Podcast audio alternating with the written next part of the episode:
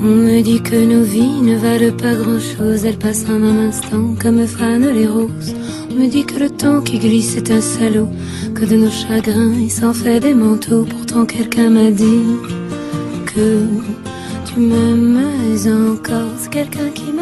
Olá galera, começando aqui o áudio guia do podcast 45 minutos da Copa do Mundo Feminina em sua edição 2019, a oitava edição desse torneio que vem sendo disputado desde 1991, a cada quatro anos. 91 que teve a China como primeira sede, depois seguiu para Suécia em 95, Estados Unidos numa dobradinha em 99 e 2003, depois a Copa do Mundo volta para a China em 2007, chega a Alemanha em 2011 no Canadá, em 2015, que teve os Estados Unidos como campeão, Estados Unidos maior campeão, e agora chega a França. E por isso, no nosso Musicast, a gente tá ouvindo Carla Bruni interpretando Que Comedy. Não sei se é por aí, João.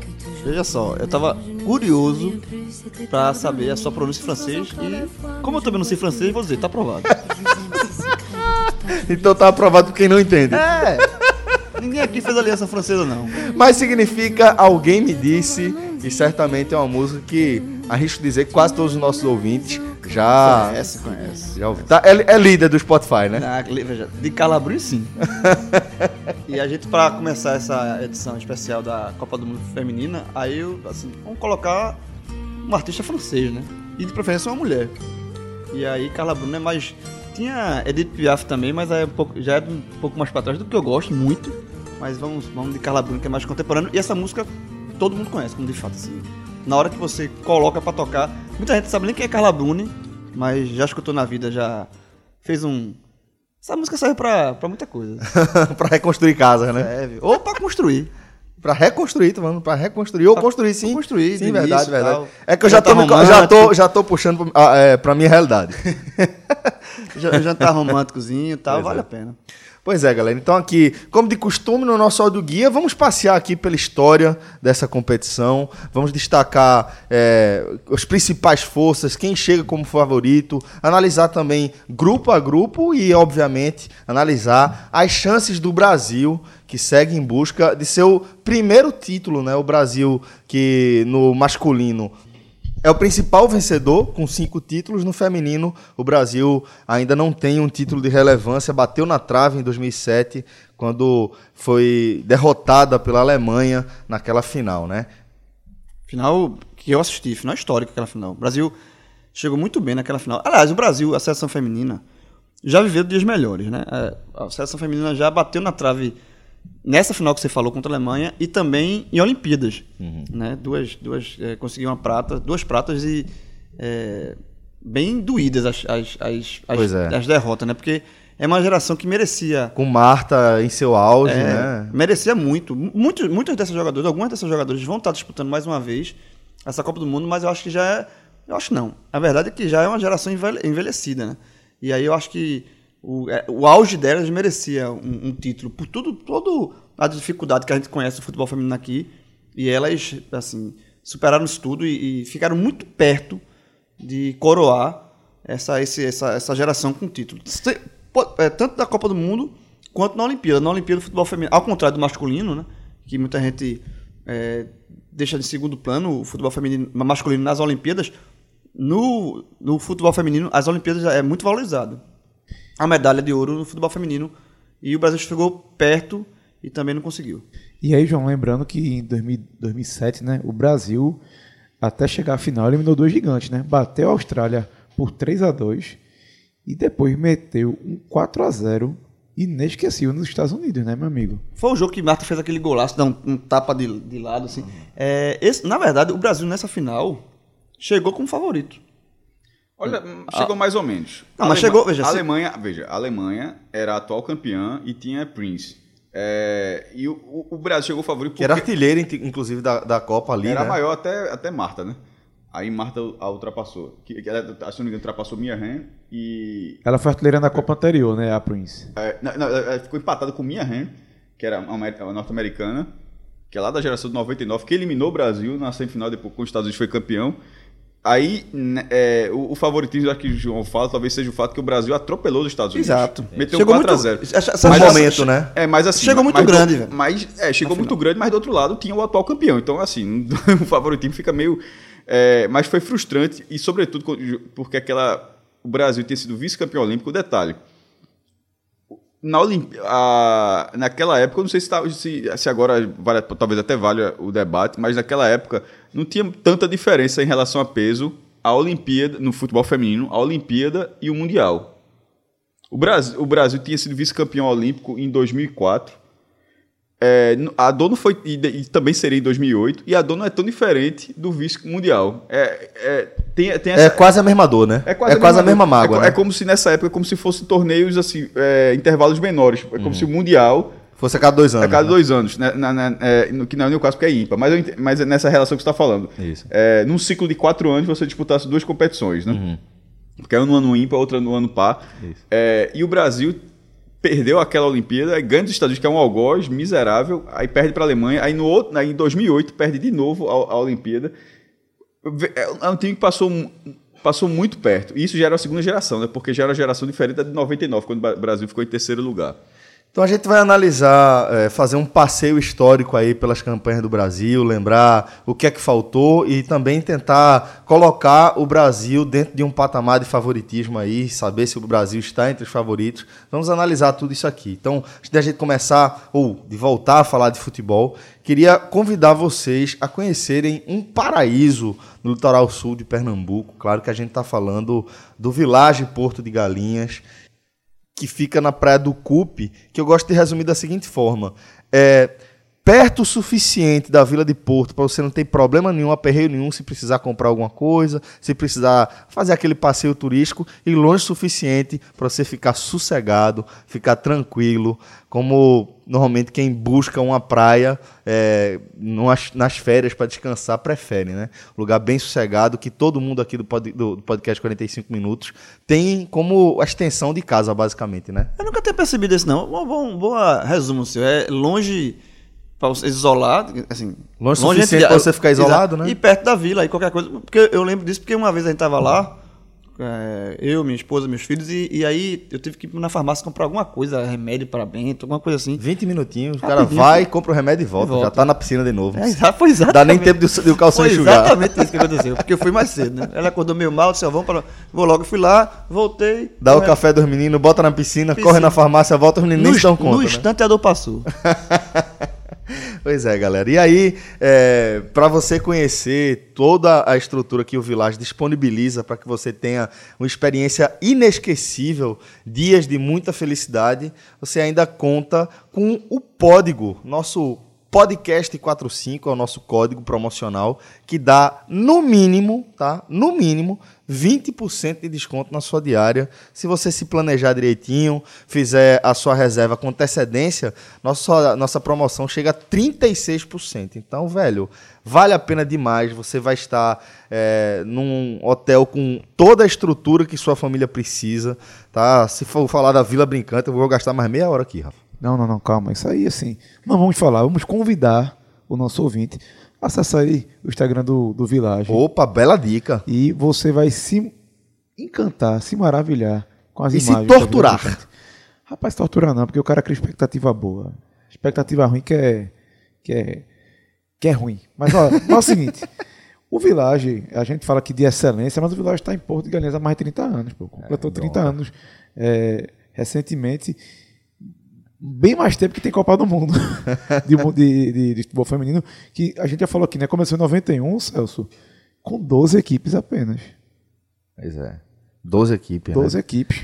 E agora já já está em 24, a segunda Copa do Mundo com 24, 24 seleções. Fala muito sobre é, a estrutura do futebol feminino em si. Né? A gente vai é, ouvir as primeiras discussões sobre a possibilidade de realizar de um torneio mundial feminino em 86, no meio da Copa do México. E a galera se organiza e realiza o primeiro, a primeira edição em 91, cinco anos depois, Quando é, o Brasil já era tri, já vivia um jejum enorme, estava perto de completar 24 anos aí de jejum, tinha 21 anos, portanto, é, naquele, naquele momento, quando foi disputada a primeira edição da Copa do Mundo Feminina, né? E veja só, eu lembro desse, dessa edição porque Luciano do Vale, e aí isso era um mérito enorme que ele sempre teve, foi de investir, assim, em coisas ainda que estão aparecendo, surgindo, né? Ele sempre foi um grande incentivador do esporte como um todo. Então, é, eu lembro de 91, a Bandeirantes transmitiu o Jogo do Brasil. Eu lembro que eu assisti alguns. Eu lembro de 95, João. Eu, eu tava até na dúvida se 91 se transmitir. 95 eu lembro demais, que o Brasil até estreou com vitória e depois caiu na primeira fase. Mas 91 passou também. Eu acho, eu tô, então tô confundindo, mas eu lembro que. que 95 eu tenho pass, certeza passou, eu, passou. Na Bandeirantes. Com o Luciano do Vale transmitindo. Tem a goleira chamada. Tem a goleira que é a Tafarel, do Brasil. E, e, enfim. Então, é, é, foi uma, e outra coisa. A primeira edição do- da Copa do Mundo teve 12 equipes. No, da feminino, né? A da masculino, lá em 1930, teve 13. Teve uma, tudo bem que existe um enorme espaço de tempo entre essas. Mas a Copa do Uruguai em 30. E teve três porque três três desistiram, um porque ela, monte- foi, monte ela foi configurada para ter 16. É, daí vários europeus não quiseram atravessar o Atlântico. Tanto é que teve né, um grupo com dois times, né? Exatamente. Uruguai e Bolívia. Brasil, é, Uruguai e Bolívia. E aí, é, e se você olhar, fazer uma comparação também, essa é a oitava Copa é, feminina. Então, é, e eu, nessa Copa feminina, não só pelo número de participantes, mas o, o próprio futebol feminino evoluiu muito de lá pra cá, 91 pra cá, assim. É, se você comparar com a masculina, a oitava Copa masculina foi a Copa da Inglaterra em 66. Que também, em 66, já era um futebol bem diferente da Copa do futebol jogado em 1930. Só que nesse, nessa, nesse intervalo teve a, a guerra, né? Então, se você. é, então, não foram disputadas a Copa masculina em 42 e 46. Então, é, se, fosse, se não houvesse a guerra, a Copa do Mundo, a oitava, seria a Copa de 58. Então, assim, se você, se você traçar um paralelo, é como a gente tivesse ainda vivendo no futebol feminino, no, desculpa, no masculino, a década de 50, e no feminino, é, é, é, que já, era, já, já havia uma evolução do futebol, mas não é o futebol conhecido hoje. Então, eu acho que o feminino, ele vem numa evolução, numa proporção de evolução interessante. É óbvio que tem muita coisa a melhorar, de investimento, de, de, de principalmente aqui no Brasil. A gente sabe o quanto é difícil para as, as mulheres praticarem futebol no Brasil. A CBF tem organizado competições, mas ainda é, é- ainda está no processo, processo de evolução. E talvez a Copa do Mundo seja o, o momento em que essa, esse, esse estágio do futebol feminino seja mais representado, porque é quando todo mundo para para ver. é, quem não acompanha futebol feminino com frequência vai acompanhar essa Copa do Mundo, até porque os Jogos do Brasil vão ser transmitidos na Globo. Então é um momento de você parar e ver o atual estágio do futebol feminino mundial. Tá? Eu acho que é uma, uma, uma experiência bem interessante para quem quer acompanhar o futebol feminino e às vezes não, não, não acompanha, não tem tempo, não, não, não sabe onde está passando. Essa a Copa do Mundo serve para isso também. E aí, já que você está falando de, de história, é, só para complementar uma coisa, Cássio, em relação ao Mundial, o- os campeonatos nacionais também vêm se fortalecendo há pouco tempo. Entendeu? Por exemplo, a- o campeonato inglês, ele existe desde 2017, a, a Super League One, como eles chamam. Tem 11 clubes já, começou com 9, te- é, vai, parece que vai sendo um a cada ano. Chelsea foi, foi o primeiro campeão, é, ganhou as duas primeiras edições, mas tinha 9, de- ano passado 10, e nessa última temporada 11 equipes. É uma coisa que vai acontecendo no mundo inteiro, não é apenas na Inglaterra, não é apenas na Espanha, não é apenas na Alemanha, é, no mundo inteiro. Aqui a gente ainda se, se estrutura, né? Tanto é que isso reflete um pouco na, na representação do Brasil. Por exemplo, o Brasil vai ter a, a Série A brasileira vai ter sete jogadoras apenas no Mundial, enquanto a Liga Norte-Americana vai ter 63. É, uma, Rafa, é um número é- gigante. Nesse, é, comparando assim, talvez seja, mas por outro lado, veja só, na seleção masculina, se fosse sete, já, já é exatamente o contrário. É, na verdade, essa relação de ter o, mais mulheres jogando no Brasil, se você comparar com a seleção masculina. Mas aí talvez reflita a, a fragilidade da seleção brasileira. Não, E não- não, e não- não, não, da, da questão econômica. Do europeu não tem como concorrer. Veja, o futebol masculino não tem como concorrer com o europeu. Por isso que os jogadores jogam na, na Europa atualmente, porque no passado jogavam todos aqui. E nesse momento, a, a, as partes das seleções, da, das jogadoras da seleção feminina ainda jogarem no Brasil, mostra que o mercado ele ainda está em ascensão. O, o, investimento, já existe investimento, já existem bons salários, mas são pouquíssimos bons salários. É, mas eu, eu, eu, entendo, eu assim, pegando, pegando esse, esse, isso que você está falando, eu acho que é, é, reflete um pouco ainda o que a, a seleção brasileira ter sete é, jogadores que atuam no Brasil, talvez é a fragilidade da, da, da do nível hoje da seleção brasileira. Então, veja só, tem porque, quatro porque jogadores as do boas, Corinthians... As, boas, as, as jogadoras que mais se destacam, as principais, todas estão atuando fora, como acontece na masculina também. Só que, obviamente, num, num universo de valor, de dinheiro, de montante de, de, financeiro muito menor. Né? Eu, acho, eu acho que é uma mistura das duas coisas. Eu acho que é uma questão econômica e também do nível técnico. Não é só, não é só o nível técnico, porque a seleção brasileira, historicamente, ela está numa fase, ela vinha, chega numa fase de resultados muito ruins para a Copa do Mundo, mas exceção feita isso, o Brasil sempre teve no, é, há um bom tempo que o Brasil está no primeiro escalão. Não está no primeiro escalão dos campeões, mas está no primeiro escalão de que pega G4, de que, de que almeja pelo menos chegar nas quartas de final, embora até já tenha caído nas oitavas. É, mas o que eu queria falar do futebol feminino, eu estava fazendo uma pesquisa rapidinho aqui. É, o futebol feminino ficou proibido por lei no Brasil de 1941 a 1979. De, das mulheres montarem times femininos. Assim, né? Loucura, né, velho? É um negócio assim absurdo, é meio. É meio. É, aquela aquela parte é, islâmica, a... aquela. Porque está faltando a palavra. Os ayatollahs, aquela, aquela, aquela questão toda de, uma, de, de subjugar o, o, gênero, um negócio bizarro. Aí, eu, o levantamento que eu fiz foi o seguinte: você comparando a, a que o João estava falando do passado, é comparando a principal, a principal masculina com a principal feminina. Eu, eu, eu estou tirando sub-20 masculino, Olímpico, estou colocando só a principal masculina. No Nordeste, a seleção brasileira já, principal já jogou 63 vezes sendo a primeira delas em 1934. A seleção feminina jogou apenas deixa eu até oito vezes. Oito. Com a primeira sendo em 1995, num amistoso na Ilha do Retiro. Brasil, 30 de abril de 95. E eu, lembrei, comecei a pesquisar quando você falou isso por causa de Luciano do Vale. Foi Luciano Vale que na época viabilizou. O jogo passou na Band. Naquele dom, é, o domingo que era todo esporte. Eu posso estar muito enganado, acho que o jogo talvez tenha sido de manhã. Ou foi de manhã ou foi início da tarde. Esse foi portões abertos e deu 10 mil torcedores. Deve ter sido verão vivos. Alguma coisa desse tipo. Foi, é. em março. Em, março, não, desculpa, abril, 30 de abril. Deu 10 mil torcedores. Num, é, foi na Ilha do Retiro o jogo. O Brasil ganhou de Portugal por 10 a 0. Desses oito, desses oito jogos que o Brasil jogou aqui, aí veja só, o outro, o segundo jogo que a seleção brasileira feminina foi fazer no Nordeste foi em 2011. Um 3 a 0 no Chile, no Rei Pelé. Veja só a quantidade de tempo, ou seja, é, é uma seleção que joga menor, que tem, é, que joga, desculpa, que, que joga menos partidas, que tem um histórico, que tem um histórico menor, é isso que eu queria dizer. E tem é, a seleção, ou seja, a seleção masculina ela criou uma identidade ao longo de décadas e a feminina ela ainda está criando essa identidade, ou seja, ela tem identidade de estar tá representando, obviamente, de ser representando o país, mas ela, é, o número de jogos que ela, que ela disputou ainda é muito pouco. É, a, o primeiro sul-americano, se eu não me engano, um dos primeiros, acho que foi em 1995, ele foi todo disputado em Uberlândia. O Brasil ganhou goleando todo mundo. É, é, isso tudo é reflexo, obviamente, de uma modalidade que até 79 não podia ser nem jogada. O primeiro estadual feminino, no caso, o estadual de Pernambuco, foi em 1999. O primeiro masculino foi em, 2000, foi em 1915.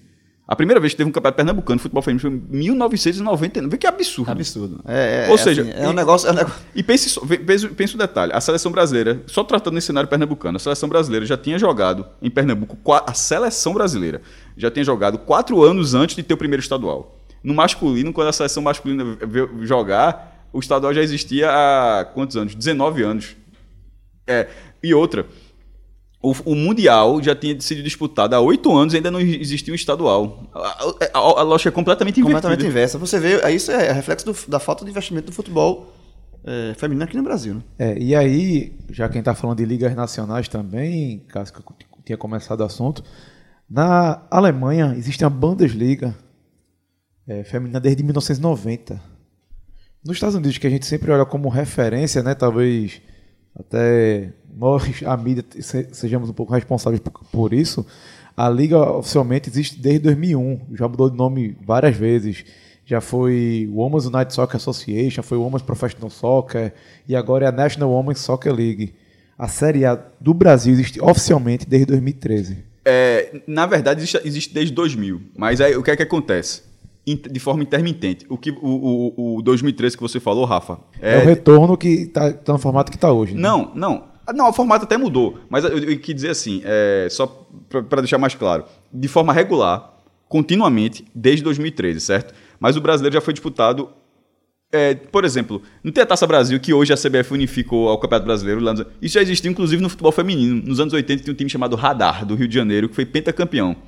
É, aí, acho, acho 99, 2000 vai ter um brasileiro rápido. Acho que, acho que o São Paulo ganha um ano e a portuguesa, barra Saad, ganha outro. Aí depois a CBF passa a fazer a Copa do Brasil nos anos 2000. Tanto que o esporte foi vice-campeão em 2008 e já perdeu para o Santos de Marta na final. E, ou seja, era, não era o Campeonato Brasileiro ali, era a Copa do Brasil. O brasileiro tinha tido uns cinco anos antes, duas edições parou, aí voltou a Copa do Brasil. Por que, que a CBF fazia isso? Para não botar dinheiro, fazer o torneio mata-mata era mais barato. Aí, nesse formato, em 2013, quando foi para cá, 2014, ela começa a fazer o brasileiro, até a criação, inclusive, hoje da segunda divisão. E sendo parte, hoje, hoje a, da regra do licenciamento de clubes, onde os clubes da Série A do futebol masculino precisam ter, todos eles, um time feminino disputando ao menos uma categoria nacional. Ou seja, o time está na primeira divisão, ele tem que estar tá disputando o Nacional Feminino, mesmo que seja a segunda divisão do futebol nesse feminino. Ano, nesse ano aqui em Pernambuco, os três tiveram, né? O esporte, assim, daquele jeito, né? justamente justamente para não, não ser punido por esse licenciamento. Acabou que o futebol Porque se não existisse isso, ele não teria feito. Exato. Aí voltou para só para cumprir, mas jogou a primeira divisão, o Santa Cruz com uma parceria com o Vitória e o Náutico jogou a Série B. O Radar foi heptacampeão dessa Taça Brasil, 83 e 89. Conse de forma consecutiva, eu lembro, eu lembro, do penta, lembro de ser pentacampeão. E só, e só Azul pra, e amarelo time. E só para encerrar essa parte também, parte, essa parte histórica é meio a primeira uma lembrança que eu tenho do futebol feminino, ainda como criança, eu não sei se quem, sim, sim. quem vai Não, nesse não. Quando, quem vai no Arruda, tinha é, ali na Rua das Moças, no, no Santa Cruz, no, no, estado do Arruda, tinha um, uma. Lá de fora do estádio, pra rua, tinha pintado Departamento de Futebol Feminino e era um desenho de uma mulher jogando uma bola. Eu, veja, estava pintado no Arruda. Eu nunca, não sei se João, você Santa Cruz chegou a ter um time de fato, deve ter tido. Veja só, mas eu lembro demais dessa pintura. Isso que você falou, não sei se tem relação com o 99 2000, inclusive a final foi Esporte e Santa, que é o gol de Jô que foi o gol chamado gol de bunda, que foi, foi rodou o Brasil esse gol, lembra? O chamado não, o, o, gol foi de bunda. Ela Sim, de, mas parou, e... parou de bunda e entrou, fez foi. foi gol de bunda e rodou o Brasil todo essa, essa imagem. Tem até no YouTube se você pesquisar. Agora, mas agora que você, é, um ponto que é passar batido, talvez tenha relação com isso, talvez, eu, eu não tenho certeza. Que quando o futebol volta, é, volta não, ele é liberado, para voltar demorou muito no início dos anos 80, fazendo pesquisas no, no acervo do Jornais de Pernambuco, estava no acervo do diário, pesquisando outra, outra coisa, você bota por busca e, e acaba aparecendo outra coisa interessante, que foi, acho que 82 ou 83, um amistoso Esporte Santa Cruz feminino, o primeiro clássico das multidões da história feminina, pelo, que, pelo menos foi tratado assim pelo jornal. Mas se, veja só, vamos supor que seja 83, eu não me recordo o ano exato. Teve um amistoso ali. O campeonato só foi ser disputado em 99. Meu irmão, então é isso. Ah, e o e último ponto, eu te voltar para isso, que Rafa falou da nomenclatura. Na, na Liga dos Campeões, que foi o Lyon foi bicampeão, ele na verdade tem outros títulos, bicampeão consecutivo, porque ele tem outros títulos. Ele é, vê como a nomenclatura é importante. De, 2000, de 2001 a 2009, o torneio era chamado de UEFA Women's Cup, ou seja, Copa das Mulheres da Copa da UEFA de mulheres, depende da tradução. Aí mudou em 2009 a nomenclatura para é, o Women's Champions League. Para ter justamente. A, a chancela Champions League.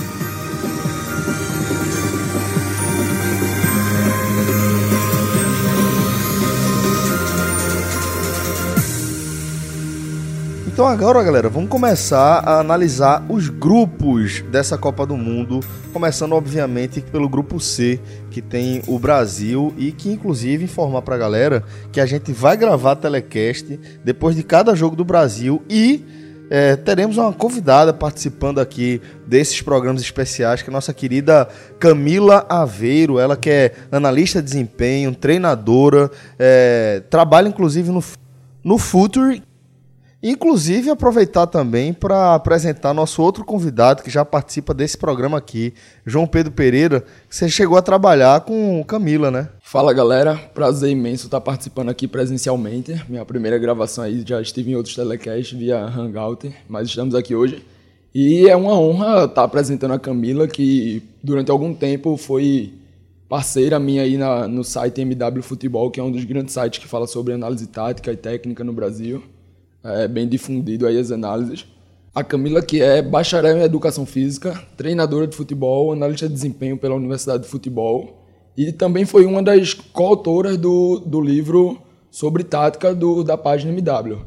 Inclusive, Camila estava é, tudo certo que ela ia participar aqui desse programa, né? A gente ia começar a participação dela nesse audioguia. Infelizmente, ela teve alguns é, imprevistos de agenda, né? Ela Foi, que, foi. Que é bastante requisitada, afinal de contas, o currículo que João deixou aí na mesa já mostra o motivo pelo qual é tão difícil a gente conseguir trazer Camila para participar de um programa aqui presencialmente, né? Foi, tudo certo, a Camila, nove da noite da, da véspera. Ei, Camila, tudo certo pra amanhã. Ela tava na reunião, eu liguei pra ela. ela ó, amanhã, infelizmente, eu não vou poder participar. Mas como é que eu posso ajudar? E ela vai participar desse programa aí, né, galera? Pode ficar tranquilos que Camila vai entrar aqui mandando alguns áudios aí, conversando com a gente, dando a expectativa dela para essa Copa do Mundo. Agora vamos falar um pouquinho sobre a situação do Brasil. Como é que o Brasil chega para essa edição 2019 da Copa do Mundo? Brasil que ocupa a décima posição do ranking da FIFA. O histórico do Brasil em Copas do Mundo é o seguinte: 91 e 95 caiu na fase de grupos, em 99 foi terceiro lugar, já dando uma ideia do potencial daquela virada ali de geração, né? 2003 e 2011 eh, caiu nas quartas de final. Nesse intervalo, em 2007, foi o vice-campeão quando perdeu da Alemanha, quando a gente pontuou ali, depois de eh, atropelar os Estados Unidos na semi, né, Maestro? E 2011 foi eliminado nas quartas invicto, com três vitórias e um empate. Acabou. É sempre, é sempre difícil ser, eliminado invicto, né, velho? Ah, tanto, veja só coisa curiosa. Aí, em 2015, na, na- nas oitavas, ele venceu os três jogos da primeira fase e caiu. Porque foi quando foi criada as oitavas, né? A Copa do Mundo, ela tem aquelas primeiras versões ali e depois é com, com- quando fica com 16 times, vai ficar com quarta, o formato clássico de fase de grupos, quarta e semifinal. Até que tem essa ampliação. Que essa ampliação, matematicamente, eu acho ela ruim. Porque, como são 24 times e são 16 vagas, é aquela coisa que alguns terceiros passam, né? Que foi é, para ter oitavas de final. E foi um processo que aconteceu na Copa do Mundo masculina, onde o nível técnico piorou, porque tinha time com campanhas ruins de terceiro lugar e que depois tirava, num, num jogo fortuito assim, tirava um favorito, um time que via uma campanha muito boa. Teve time que passou com três empates. A Argentina, na- em 90, passou muito mal.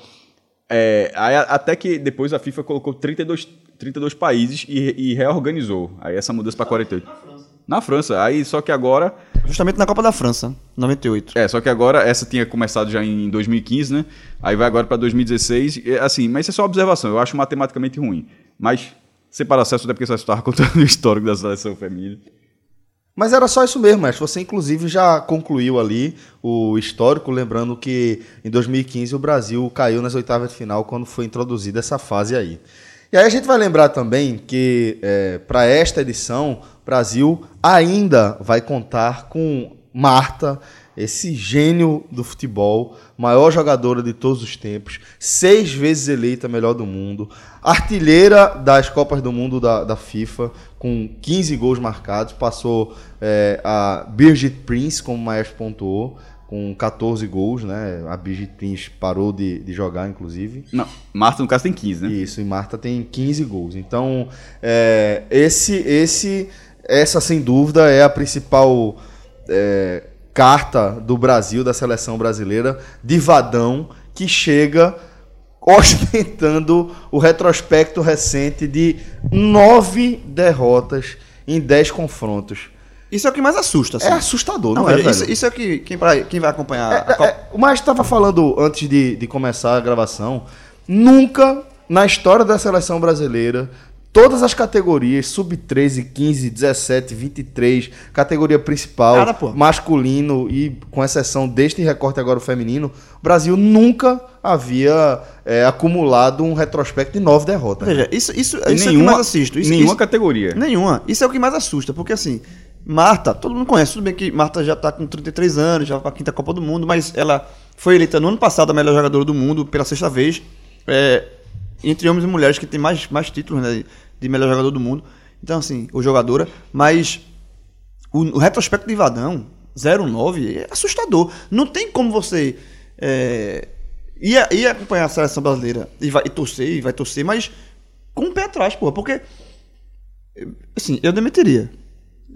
Só deixando claro, porque. não- João, veja só. É nada que não, não é questão, não é questão de demitir, não. Veja só. Se o Brasil. Tu demitiria? Se o Brasil. Vou, vou chegar lá, claro. Dessa vez, dessa vez não vai ter discussão, não, Não né? tem discussão, não. é Claro. É, se o Brasil ganhar a Copa do Mundo, é uma reviravolta assim monstruosa. A tendência é que não ganhe. Mas se fizer um papel interessante de pelo menos, de pelo menos é, passar de fase, como vem acontecendo, veja só. A última vez que o Brasil caiu na primeira fase foi em 1995. Que foi a segunda Copa do Mundo. E, e foi com a estreia é, fácil, como tende a ser essa, diante da Jamaica, mas depois o Brasil pega a Austrália e Itália, ou seja, em 95 o Brasil também venceu o primeiro jogo. Como agora passam alguns grupos, não são todos os grupos que passam três times, né? Aquela coisa, alguns melhores terceiros colocados passam, talvez o Brasil, se de repente se complicar nos outros dois jogos, é, porque ultimamente o Brasil vinha ganhando os- todos os jogos da primeira fase. Na verdade, ele ganhava os três jogos e passava. E agora está nessa má fase. E não cai na primeira fase desde 95. Se você puxar é, primeiro, nessas nove derrotas, tentou se alegar que teve adversários difíceis. Tiveram. Mas o Brasil perdeu, perdeu de, das, nos últimos dois jogos, perdeu é, Espanha e Escócia. Não, nem- o último jogo foi é, Escócia, desculpa. Espanha, não sei se exatamente foi o último, não. Mas perdeu da Espanha também. O Brasil não tinha. é, ou seja, eram adversários completamente acessíveis para a seleção brasileira. Só para dizer assim pra- que foi balanceado, não dá, não, não tem desculpa para perder nove jogos não. E, se- e na hora que você vê- você coloca dentro do Brasil que qualquer categoria do Brasil nunca perdeu, isso mesmo no período amador lá no primórdio, isso nunca aconteceu. Nunca aconteceu pegar o sub-15 bota para jogar nove vezes, não perde nove vezes. Se pegar o porque é, e detalhe, a seleção feminina também tem categoria de base, pegar o sub-20 feminino do Brasil, não sei se perde nove vezes, não, ninguém perde. Pega o Ibis. O Ibis demite um treinador se, ele perder nove jogos. É, tá entendendo? Ou Literalmente. não, não, no caso do Ibis, o Não, pessoal, perde, ele, ele, perde. ele, Vira diretor, vira, diretor, presidente. presidente. Não, não, ganha a parte, ganha a parte do Ibis, claro que tem essa hora, mas o Ibis, é, pra quem não sabe, todo mundo acaba. O, o Ibis perde muito, mas ele realmente disputa buscando acesso. Não consegue subir porque é um time menor e tal. Há muitos anos, a última vez foi em 99, é, 1999, e o Ibis no futebol masculino, mas o Ibis não perde nove jogos seguidos. E- O Ibis hoje, essa figura do Ibis. E se o Ibis perder nove jogos seguidos, eu tenho convicção que o treinador vai ser demitido. Não existe. No Brasil, né, cara, o trabalho tem que dar calma. Veja só, eu não conheço nenhum lugar do mundo. Eu fiz, eu já fiz essa pesquisa um pouco e depois parei também. Ah, meu irmão. Eu disse, pô. Não. Qual treinador perdeu nove jogos E no ficou. futebol e ficou? E detalhe, E Cássio, outra, o- e, e- e aí você vai pro comparativo. Exatamente, era de, isso que eu ia fazer, De né? Emily Lima. Exatamente. A, a treinadora. é, que antecedeu o Vadão. que antecedeu o Vadão. Ela, ela, só, ela treinou um espaço muito curto. Ela saiu em setembro de 2017 e ela, ela, teve, ela só treinou o Brasil em 13 partidas. Com 7 vitórias, um empate e 5 derrotas. Se eu não me engano, ela começou muito bem. Acho que ela ganhou os 5 ou 6 primeiros jogos e depois essas 5 derrotas. Não foi balanceado, não. não foi... E tá fazendo um bom trabalho, né? Ela no Santos, João. Isso é até que eu, que eu vinha comentando. O Santos de Emily Lima é um dos favoritos ao brasileiro de futebol. Inclusive, até algumas rodadas atrás, o brasileiro que deve estar na, na sua metade do campeonato, o time não tinha sofrido nenhum gol, consequentemente nenhuma derrota. Num, num grande jogo contra o Flamengo, chegou a, a sofrer gol e ter sua primeira derrota. Mas segue com um grandíssimo trabalho. A Camila, que inclusive vai entrar já já no podcast aí via áudio, participou, esteve na preparação lá do Santos, fazendo um estágio lá. Então, pôde acompanhar de perto o trabalho da Emily. E o que se fala tanto em dar tempo para o treinador, para a treinadora, não aconteceu com a Emily, né? Porque Justamente- ela passou 11 meses apenas no comando da equipe. Em 13 jogos teve 7 vitórias. Basicamente 50% aí foi só de vitória, com mais um empate. E foi retirada do Mais cargo de 50%, né? foi retirada do cargo para a volta de Vadão, né? Que tinha sido treinador antes dela, foi demitido. E inexplicavelmente teve essa volta e segue no, no comando da equipe desde 2017. É muito inexplicável. Ó, ne- nessa- a troca, o- a, a troca da Emily. O Emily não tinha. Você pode até questionar que os resultados dela vinham caindo, vinha caindo de, de rendimento, que o, o retrospecto geral não é dos melhores, assim, não é. Mas não se compara com o Vadão. E, e- e aí você traz o treinador que tem sido demitido antes e, e segura esse treinador na preparação para a Copa do Mundo com esse retrospecto de nove derrotas, assim. Sinceramente, eu, eu, eu, queria ver uma explicação de alguém responsável pela CBF, João. porque não tem. Não, sabe, é aquele negócio, é, aquele, é o tipo do caso assim, ó, bicho, senta aí na minha frente, passa meia hora conversando e tenta me convencer. Você não vai me convencer. Ó, o que eu tava tentando falar é, sobre essa questão das vitórias é que as vitórias elas não foram intercalar, tipo, ganha, perde, ganha, perde. A Emily começou vencendo e perdeu as últimas partidas, é, e quando teve essa demissão. Só que, é, se naquele, naquele momento é, o critério. Primeiro, achei, achei errado, mas se naquele momento o critério foi esse, esse critério sumiu com o Vadão, que acabou engatando nove. Completamente. Aí, aí você não pode dizer que não tem tempo para a Copa do Mundo. Como assim? Veja só, não tem tempo para, na verdade, achar é, é aquela velha situação. É fazer sempre errado buscando um resultado diferente.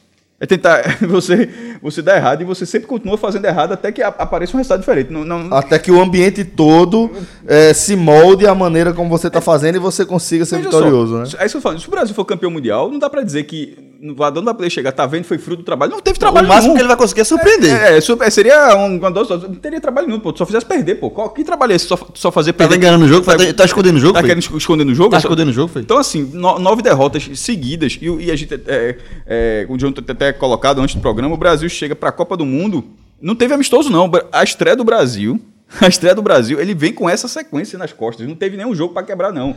A Jamaica, É talvez. muito, e é muito ruim você, você chegar numa competição com esse retrospecto, porque é, afeta diretamente a autoconfiança como, individual. como mudou o ambiente. É óbvio que vai mudar, como, velho. Como provavelmente, fez, como provavelmente fez diferença no ambiente.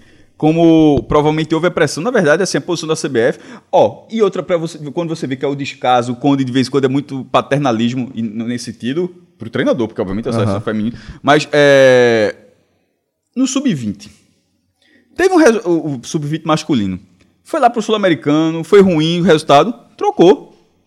Troca, troca. Já foi Jardine, aí, só, aí é, e Silvinho, se eu não me engano, ia assumir o sub-23, só que subi- Silvinho foi pro Arsenal. Aí nesse momento, Jardine, tam- já, a- André Jardine, que treinou São Paulo ano passado, aí nesse momento ele também ficou com a seleção olímpica, mas na verdade ele, era, ele tinha ido pro sub-20. Aí o que, o que aconteceu? Ou, ou seja, uma campanha ruim, no, no sul-americano, é, custou a vaga à Copa do Mundo do Brasil na ocasião. O Brasil não está jogando, a gente, enquanto a gente gravava e seguia, está rolando o Mundial de, mundial de Juniores e o Brasil não se classificou. Mas mu- mudou o treinador, ou seja, isso aconteceu também já com o Sub-17. Dentro da CBF isso aconte- acontece com a própria seleção feminina quando, quando saiu o Emily. É, é, é, essa permanência de Vadão é É simplesmente completamente fora da curva. né? a- Aí dizer que é por falta de tempo para a Copa do Mundo é simplesmente é, é tipo aceitar o erro, só é dizer, "Eu não tenho o que fazer. Tem o que fazer sim. No mínimo mudaria o ambiente. No mínimo você você a, a mudança, no mínimo você mostraria é, que a sua insatisfação. O, é, o que parece é que a CBF se resignou com, com isso. E não é para se resignar. Não, de forma alguma, né? Bom, é, lembrando que o Brasil estreia na Copa do Mundo em 9 de junho, tá? Brasil e Jamaica, às 10h30, horário aqui é, do Brasil, né? No Estádio Alpes, em Grenoble. Lembrando também que é, neste Mundial tá- a FIFA está adotando estádios menores, né, João? Você tá É, pontuando, né? a, a FIFA, ela, assim, são- vai ter Paris, obviamente, Parque dos Príncipes, vai, é uma, vai ser uma das sedes. Lyon, que ah, a final vai ser inclusive Lyon, porque Lyon é justamente pelo time, né? O, o time do Lyon é, Seis vezes campeão, até. é uma potência, é uma potência Nas duas europeia. finais, ganhou os, os dois jogos. Ganhou o. Barcelona no último. Na, é campeão em cima do Barcelona. Então, até pela. é, obviamente, por esse histórico, por um time forte, é uma cidade que abraça o futebol feminino. E é um estádio de quase 60 mil pessoas. Então a final vai ser lá. Mas as outras. Não confunda com aquele estádio de Lyon, na época de Juninho. Juninho é outro, já. Não, não, é o mesmo. O estádio, só, que o estádio, Ampliado. só que o estádio foi bem ampliado. Tanto que tá, Exatamente. tanto que tá indo pra Quase cima. 60 mil. E aí, fora esses, é, são todos os estados espalhados pela França, muitas cidades do interior, e nenhum, só tem dois estados acima de 40 mil, que é justamente esses dois. O Parque dos Príncipes com 48 mil e o estádio de Lyon com quase 60. O resto é tudo abaixo disso. De 32 mil, 35, 25, até estádio até de 20 mil pessoas. É, é, a intenção da FIFA e Que é justamente da estreia do Brasil, o Estádio Alpes. Exatamente, 20 mil pessoas só a capacidade. Então, eu acredito que a, que a, que a Objetivo, que o né? objetivo da- dos organizadores da Copa e da própria FIFA é fazer com que os estádios fiquem cheios, né?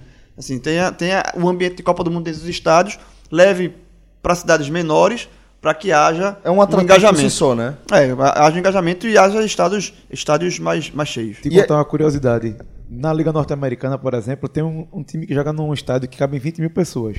Mas para jogos de futebol feminino, eles cal- calcularam baseado na média. E o que acontece? O estádio só recebe 7 mil. A gente botou a configuração só para receber 7 mil pessoas, para não ter, até para criar esse ambiente que tá o estádio mais cheio de pressão, tudo. E o Brasil de Vadão tem como time base, pelo menos em princípio, porque a gente imagina para essa estreia, Bárbara, a pernambucana, né? Que já está aí há três, quatro mundiais, mestre. Quarto, vai ser o quarto mundial quarto de Bárbara. mundial de Bárbara, né? É, Letícia Santos, Érica, Mônica e Tamires, esse é o sistema defensivo do Brasil. No meio tem Thaísa Formiga, a interminável. 41 anos. 41 anos, vai pra sétima 40, Copa. Sétima Copa? Sétima Copa, velho. Num, num cenário de Cacete. 4 em 4 anos é, é muita coisa. Ela só, ficou, só, só ficou de fora da primeira. Inacreditável. É, mas já que a gente entrou nessa aqui de, de sétima Copa, ela, ela não é a jogadora que tem mais jogos, apesar de jogar sete Copas, tá? A jogadora que mais atuou em Copas do Mundo é a, Christine, é a Christine Lilly, americana, seguida pela Abby Wambach. As duas não jogam mais, mas Formiga já é, já é a terceira, com 24 Ó, só- participações, juntamente com a Prince e com a japonesa Romari Sawa. Na verdade, e, e também, eu perdão, também tem a Julie Found, norte-americana. A jogadora ativa, ela é a única que tem mais, é, que pode alcançar a Christine Lilly, né? Se chegar numa hipotética final. Sobre, sobre ainda tá na escalação para ficar pontuou sobre Bárbara que está indo para a quarta Copa. A primeira Copa dela em 2007, ela foi convocada enquanto jogadora do esporte, porque o esporte no ano seguinte, Era jogadora 2008, do foi vice da Copa. Hã? Carta. Cara, Não, mas não, é qual é, co- é, o que é que eu tô dizendo? No ano seguinte, o Sport foi vice da Copa do Brasil, perdendo pro Santos de Marta, né? É porque em 2015, Rafael, lateral esquerdo, ela, Bárbara não jogou aquele Mundial, certo? Ela foi convocada, mas não jogou. Já em 2015, Rafael, lateral esquerda, que estava do São Francisco da Bahia, foi convocada e jogou quatro partidas. São as duas jogadoras na história da Copa do Mundo feminina que já foram convocadas para a seleção brasileira atuando no Nordeste. E qual é a curiosidade disso? Na masculina nunca aconteceu. Na, ma- na masculina, o máximo que aconteceu foi Nunes do Santa Cruz ser convocado para a lista final dos 23. Cortado no- Não, ele ficou na lista final da Mundial da Argentina, mas acabou cortado Por uma lesão, Por, né? lesão. E essas duas, elas foram convocadas e efetivamente participaram do grupo. Ou seja, é, no feminino aconteceu uma coisa que até no masculino nunca aconteceu e assim, como é o futebol hoje em dia, Cada vez mais, mais improvável. mais improvável. Só pra fechar aqui a escalação, vou passar de novo do começo, tá? Bárbara, Letícia Santos, Érica, Mônica e Tamires. Thaísa, Formiga, Andressa Alves e Debinha. E no ataque, Marta e Bia. Só, só, já que a gente tá falando da seleção, uma coisa que, que também pode se questionar da seleção e da. Todo o trabalho do, do futebol feminino na seleção é a falta de renovação. Porque da lista de, de final de, de convocadas de Vadão, várias estão indo para segunda, terceira, a própria Bárbara tá indo para Não, quarta. veja, aí pra segunda eu acho normal, João. Mas, assim. Não, não é que, segunda não trata-se como renovação, é bem, bem normal. Sétima é um. É não, um- sétima, sétima é um um- exagero sétima é absurdo. exagero. Quarta Mas também. quarta também, Quinta. veja. Não, Pronto, veja, o Márcio tá indo pra quinta. Veja, qui- quarta- Cristiano tá indo pra quinta. Quarta, qu- chegar a quatro Copas. é, Veja, quando a pessoa disputa quatro Copas, assim, tem um nível técnico. Você tá há 16 anos, no mínimo, É. jogando, é, é, estabelecendo aí alto rendimento nas suas performances. Ou mostra que ou você é muito bom, que pode ser alguma, outras coisas. Ou você é muito bom no que você faz, ou não existe outras pessoas tão qualificadas no que você faz. Exato. Não, o que não faz com que você não seja bom, não é a mesma coisa. Claro, não, claro, é uma claro. relação Falta direta. concorrência. Falta concorrência. E a Formiga que chega para a sua sétima Copa, mas chega ainda em nível altíssimo. A gente pensa às vezes que com 41 anos Ela joga no exterior. a atleta vai estar lá na sua decadência, mas o, o médico da seleção chega a comentar que a Formiga parece ainda estar no seu auge físico, comparando a, com atletas de 23 a 25 Formiga anos. joga no PSG, pô. Só pra, só pra deixar Joga- claro assim, ela joga Formiga no Paris E, Saint-Germain. e joga muito. É, nesse time do Brasil, junto com a Marta, ela é- continua sendo um pilar. E é da, daquele a gente vai ver mais pra frente o que o time não funciona, porque o time joga mal, porque o time perde. Mas a Formiga continua sendo uma peça de equilíbrio. E eu tô com alguns dados aqui, também fornecidos pela Camila Aveiro, no dossiê que ela fez sobre Vadão. Que na, na She Believes Cup, uma Copa que rolou um pouco antes aí, preparatória para essa Copa do Mundo, a Formiga foi a jogadora que venceu mais, mais disputas de bola no chão, teve mais desarmes na Copa, venceu mais disputas de bola na defesa, Brincadeira, velho. conseguiu mais recuperações de bola no campo do adversário e foi a que venceu mais desafios. É pulmão. E aí, desafio É- é muito- é muito qualquer pulmão. disputa de bola. Formiga sempre teve muito pulmão. É, e só um, um- sobre essa convocação que a gente está falando do grupo, que João falou de renovação, até tem colocado o post aqui, é só para deixar o número. Veja, João, tem uma renovação sim. 30,4% da, do grupo, 30% do grupo, basicamente um terço, fará estreia na Copa do Mundo.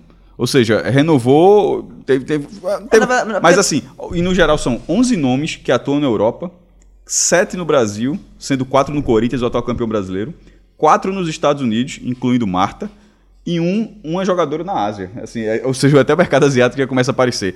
E a, assim, a renovação, 30% eu acho ok. Poderia ser um pouco maior? Poder, acho que poderia, poderia ser um pouco mais. Não... E o que chama a atenção é justamente o número de repetições. Marta para indo para quinta, Bárbara para quarta, Cristiano para quinta. Mas no caso sétima, de Marta, porque ela começou... Outros jogadores indo para terceira. Veja só, Marta com 32 anos... 33, cedo, desculpa. Quando até falou a última Copa, eu, eu, eu, eu boto uma Marta na, na, próxima Copa aí. Sobretudo se o Brasil for o sede da próxima Copa. A gente pode falar mais pra frente. 2023 ainda não está decidido, será só, se eu não me engano, em março de 2020. E o Brasil tem o um interesse, manifestou interesse já de ser sede da Copa Feminina. Se a Copa do Mundo for no Brasil, eu não vejo Marta não querer jogar. De repente pode precisar de um empreiteiro aí para construir um Isso estádio. não, aí não é, é possível que precise estar. Mas é, Marta, ela começou muito jovem. Então, assim, Marta está na é, é, ter muitas Copas da carreira não faz tanta porque ela tem 33 anos. Ah, veja, e, e, ela chega com o melhor do mundo. Então, na verdade, o histórico dela não faz a menor diferença. Eu, eu vejo assim. Só para agora, só para trazer um dado já de quem está falando aí de mais renovação ou não. A Formiga já é recordista, certo? A próxima jogadora que ainda está ativa, que tem mais participações em Copa, é a Onome Ebi, da Nigéria. Depois vem Cristiane com 5 e Marta também A nigeriana tem quantas? Tem cinco. Aí, entre elas, ainda tem a, a Sawa japonesa, a Christi, Christine Lilly e a Christy Pierce, norte-americanas. É, a Prince tem cinco copas, a, a Christine Sinclair do Canadá também tem cinco, e a Nila Fischer, que ainda também está ativa, assim como a Sinclair da Suécia, vai, vai chegar a quarta. Desse ranking aqui, todo que eu chamei, o Brasil é que tem mais jogadoras com três. Bom, agora vamos convidar a nossa querida Camila Aveiro para ela fazer uma análise tática desse Brasil de Vadão.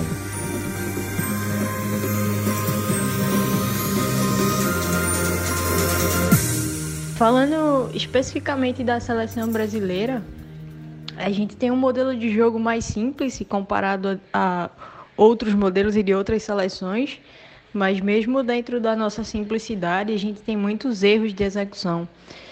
Então, no nosso momento ofensivo, a gente tem dificuldade na troca de passes. A gente faz muita ligação direta entre a, o setor defensivo e o setor de ataque. A gente pouco constrói pelo meio-campo, até pela, pela exigência do, do modelo de jogo. É um modelo que ele prioriza verticalizar a bola o mais rápido possível. Então, às vezes, é, essa ideia de verticalização ela é feita uh, mais nas pressas, sabe? Às vezes um passo, um passe para o lado seria mais vantajoso para te fazer avançar, ao invés de tentar avançar com linhas de passes fechadas. Então tem muitos erros de execução nesse sentido, principalmente lá próximo do último terço, né? passe final também é, sofre de tomadas de decisões ruins das nossas jogadoras.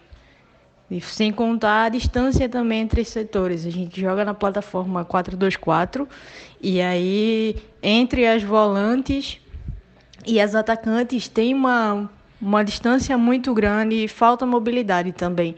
A gente se movimenta muito pouco para dar apoio a quem tem a bola. Então é, é bem complicado as execuções dentro do nosso modelo, que mesmo sendo um modelo que não prioriza a posse de bola, a gente tem dificuldade em avançar. Às vezes a gente avança de qualquer maneira e aí o Brasil sente dificuldade de criar. Defensivamente falando, a gente marca uh, por encaixe nos setores. E mas essa marcação de encaixes do Brasil, ela não é bem, ela não é bem feita por muitos momentos a gente erra nessa, nesse jogo de pares, sabe? Às vezes a, as meninas elas não correspondem com seus pares ideais, se a gente fosse falar mais ou menos assim de, de como funciona o encaixe, né? E dentro desse erro, às vezes sempre sobra uma menina livre e consegue sair da pressão. Quando o Brasil faz a pressão em campo ofensivo, ele tem bons índices de roubada de bola. Mas o problema é que quando os adversários conseguem quebrar a pressão, é, a gente toma bastante contra-ataque e corre muito para trás, sabe? Então, tem esses erros na seleção, além de muito espaço entre linhas e entre pessoas da mesma linha. Por exemplo, há muito espaço entre as zagueiras e entre zagueira e lateral. Não é para fazer aquela diagonal para atacante infiltrar. Então a gente tem sérios problemas defensivos, principalmente por, é, na troca também de encaixes. Então, se eu dei combate à menina e a menina andou para outro setor, a troca é muito demorada, muito lenta. E isso é, é uma sucessão de erros que a gente vai tendo que precisam de ajustes, né? E aí o Brasil teve, tá tendo, né, 15 dias agora em Portugal para tentar corrigir isso. Nas nossas transições também, é, a gente tem bons índices de roubada de bola, principalmente em campo ofensivo. Mas, é, por outro lado, a gente tem péssimos índices de perder a bola no nosso campo defensivo. Então falta buscar um equilíbrio, falta buscar correções pontuais para que a gente consiga desenvolver melhor a nossa proposta e depender um pouco menos das individualidades das meninas. De Marta e Adriana também era uma, uma, uma atleta que jogava muito bem dentro da proposta, né? até porque é, é, é parecido com o Corinthians, que é o time que ela representa. Infelizmente foi cortada por lesão, mas a gente precisa depender menos das individualidades e organizar mais coletivamente. Basicamente, o resumo da seleção é esse. É, infelizmente, é um cenário complicado para a gente e a, a prospecção que eu faço é que a gente vá no máximo até as oitavas, infelizmente pelas dificuldades, por tudo que eu analisei, por todos os problemas, por todas as dificuldades da seleção. João, é, qual a tua expectativa? O que é que você acha, a partir do, do que Camila trouxe para a gente, que o Brasil pode é, desempenhar nessa, nessa competição? Isso, Celso. É, como Camila muito bem falou, e aqui eu também tenho que indicar o texto dela, um dossiê, dossiê Vadão, que ela fez, assistindo todas as últimas derrotas aí, porque o Brasil só teve derrota nesse preparatório para a Copa do Mundo. É, lá no, no Futuro FC, ela fez esse dossiê gigante, completo, muito bom, com vídeos. E também no MW Futebol, o Ícaro, Ícaro Caldas e o Rick Matias fizeram análise dessa equipe. E a gente pode falar aqui de alguns das ideias de Vadão e dos problemas que essas ideias apresentam, né? A gente começa aí pela defesa, na, na Chip Believe Scope, o Brasil sofreu nove gols em três partidas. E nesse, desses nove gols, seis gols foram no segundo tempo. Então a gente pode perceber aí um segundo tempo que o Brasil tem sofrido esses tantos gols, porque o Brasil tem muitos problemas físicos. Esses problemas acarretados por causa da forma, jogar, da forma de jogar da equipe a equipe atua defensivamente no 4-4-2, aquela famosa duas linhas de quatro, conhecida com duas mais da frente. Vadão. E, e com uma marcação por encaixe. O que significa essa marcação por encaixe? A marcação por encaixe é uma, é uma mistura da marcação por zona com a individual. A individual, aquela bem conhecida, que você escolhe um jogador, o treinador indica o jogador e você acompanha ele até onde ele for. Até no vestiário. Isso, Celso. Onde o treinador indica e o jogador acompanha até o vestiário com um pouco da marcação por zona, que você protege um espaço do campo e se a bola entrar ali, você vai e marca. A marcação por encaixe, quando o jogador entra com a bola na sua zona, você vai e o acompanha. Não é necessariamente só um jogador. Qualquer jogador que entrar ali na sua zona, você faz isso. E aí o Brasil sofre muito com isso, porque as jogadores ao saírem no encaixe, ao sair para acompanhar a sua marcadora ali, a jogador que, jogadora que tá, que tá que ela precisa marcar, acaba deixando muito espaço entre essas linhas. E aí os times adversários conseguem aproveitar bastante. E ao sair para esses encaixes, ao sair para essas perseguições, como é muito chamado, inclusive o, Grêmio de, de, Renato Gaúcho usa bastante esse tipo de marcação. Então a gente não está aqui para julgar se é bom ou se é ruim, mas nesse cenário do Brasil não vem dando certo por causa de erros de, de, de comunicação, erros de aplicação é, tem cansado também bastante as jogadoras. O que, quando ao chegar no segundo tempo das partidas, elas acabam tendo esse déficit físico, o que leva o Brasil a levar tantos gols no segundo tempo. Ofensivamente também o Brasil é um time que busca uma ligação direta, é um time que busca marcar no campo de ataque e tem até certa precisão, consegue recuperar algumas bolas. E ao recuperar essas bolas, tem, busca uma ligação direta. Mas falta ao time aquele. É um time muito individual, um time que busca jogar a bola muito na lateral. E ali na lateral torce para aquele um contra um. A gente sabe que o, o, o, futebol brasileiro, o masculino e também o feminino, tem muito isso do drible, tem muito isso do mano a mano, mas o time é, o time é muito, muito parado só nisso, não tem tantas ideias. Falta aproximação das jogadoras para uma tabela, para poder criar algo mais. Então torna-se um time muito fácil de ser marcado, um time pouco criativo. Ele atua com essas duas linhas de quatro, com a Marta na segunda linha pelo lado esquerdo, é, deixando a Marta presa ali, como a gente conhece o velho Felipe Azevedo, né? A Marta acaba virando um Mentira. Vem, vem, vem, vem, vem. Felipe Azevedo não apareceu no guia da Copa do Mundo ah, ah, do futebol feminino, não. E não muito no Cássio. Apareceu, apareceu porque Vadão quer transformar Batesse o recorde, velho. Vadão quer transformar Marta em Felipe Azevedo, fazendo com que ela acompanhe o lateral durante toda a partida.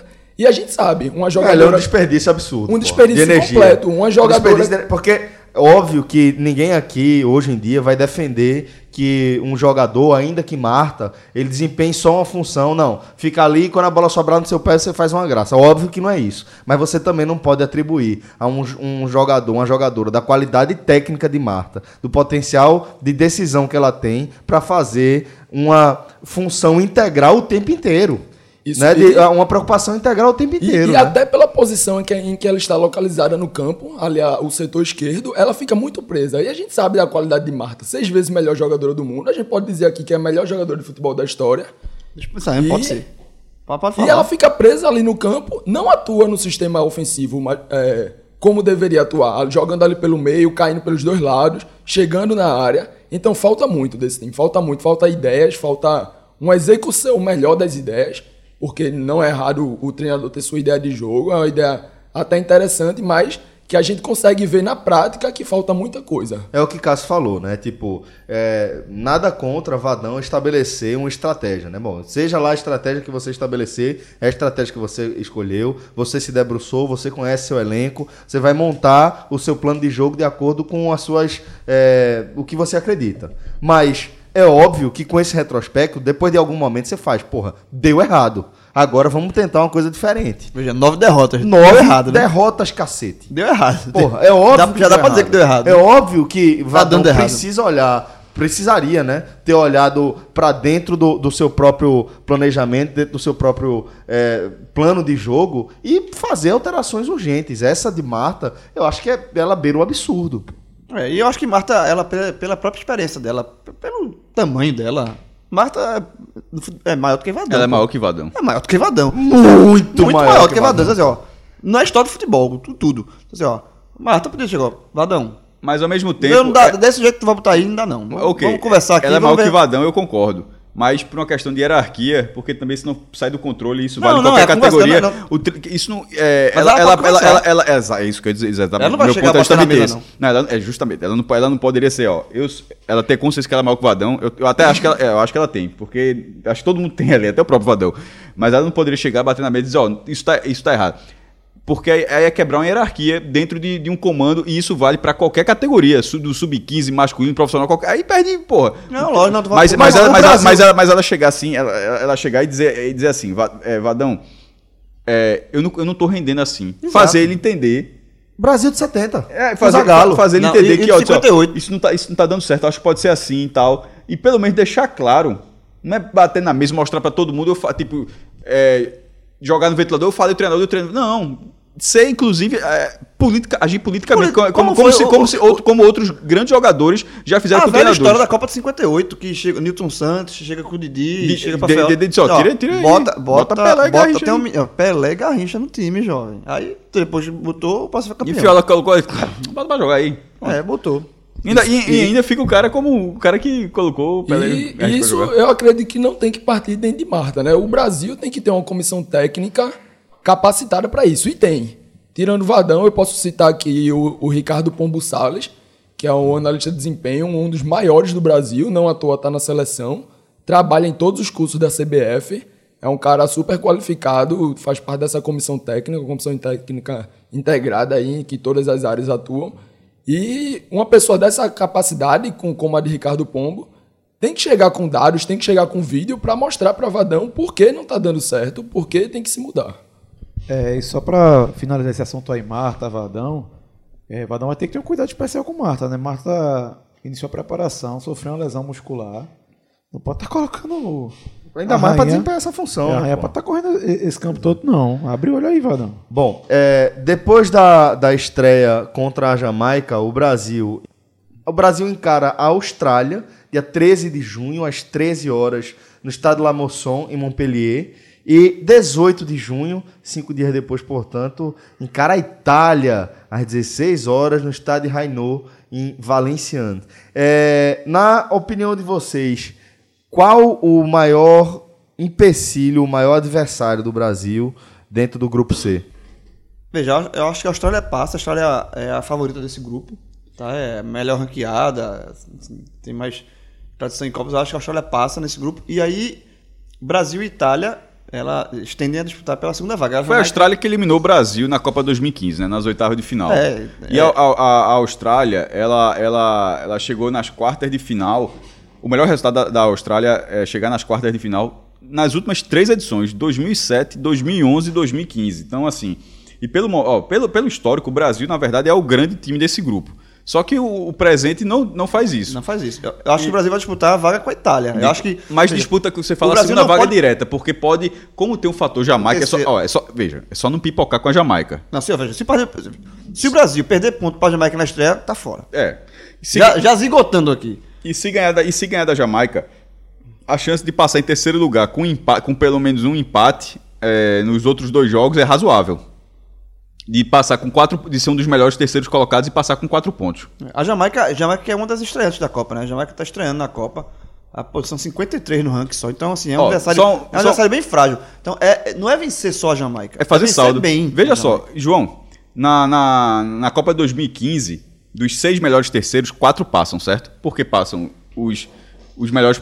Os, me- os líderes, os vice-líderes da 12 times e, e somam mais quatro para somar 16 e formar as oitavas. É, dos seis terceiros, passaram na, na em 2015 para as oitavas. Colômbia com quatro pontos, saldo de um. Holanda, 4 pontos, saldo 0. Suíça, 3 pontos, saldo 7. Isso é. É, Su- Suécia, 3 pontos, saldo 0. E, e ficaram de fora em terceiro lugar. Tailândia, com 3 pontos, menos 7. E Costa Rica, 2 pontos, menos 1. Veja só. Esse set da, da Holanda foi contra a Tailândia, né? Tá bem claro aí. não, pô, não, dá porque são grupos diferentes. ah, pô, pensava que era meu Não, são os terceiros colocados. É, é, isso não faria sentido, mas são terceiros colocados. Ganhar da Jamaica, isso que eu tô falando, ganhar da Jamaica é, é um pé nas oitavas.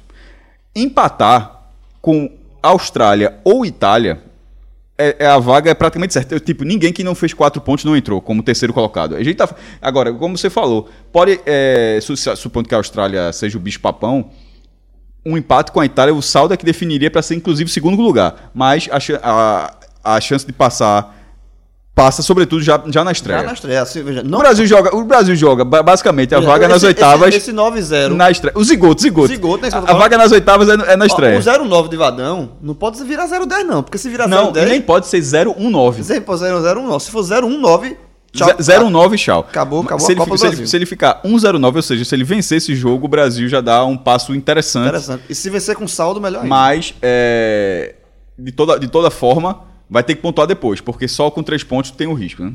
É, só lembrando aí que esse time da Itália não é mais nenhum time. Esse é o problema. Inocente, né? É, tem 15 jogadoras aí que jogam entre Juventus e o Milan.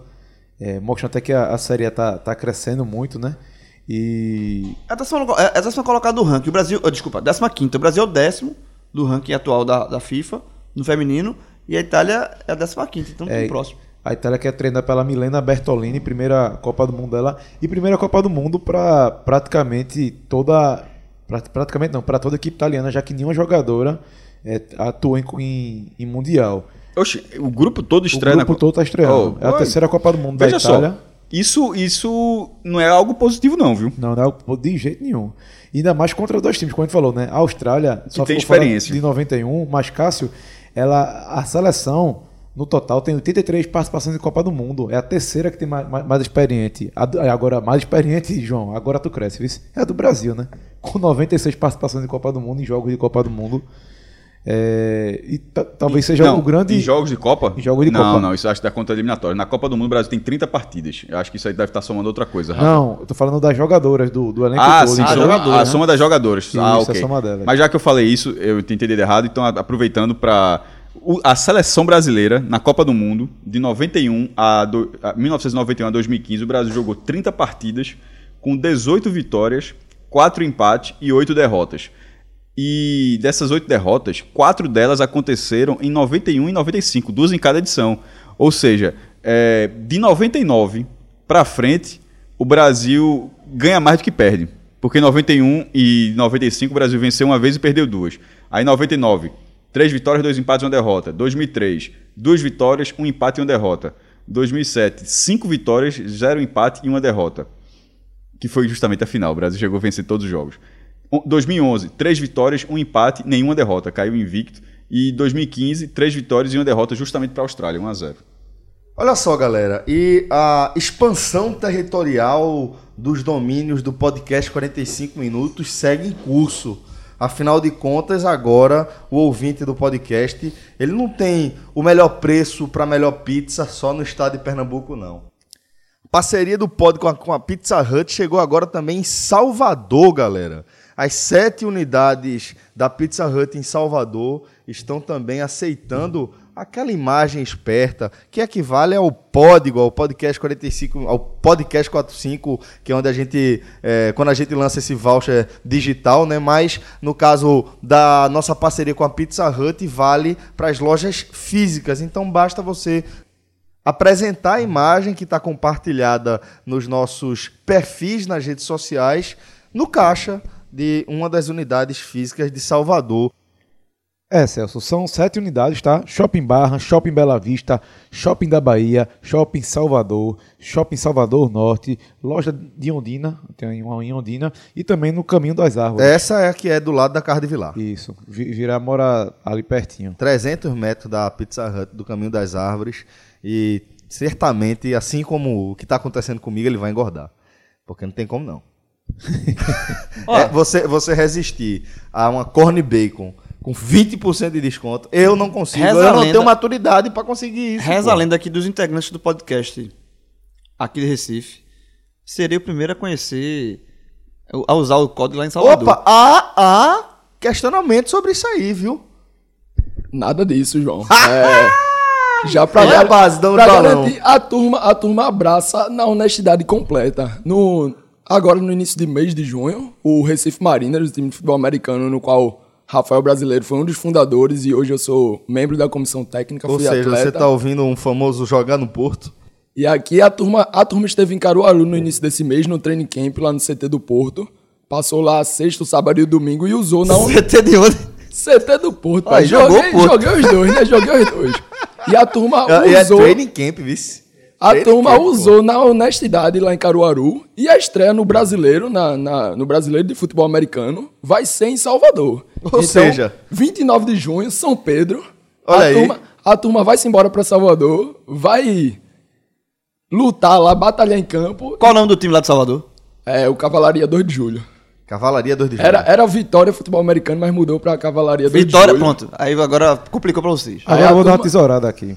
Teve um cara que disse: meu irmão, entrega tudo aqui, eu vou pedir uma pizza hut. Eu fiz, vai, vai perder o desconto do pod. Ele, meu amigo, esse desconto eu vou abrir hoje, que eu não quero sair da minha cama nem a pau.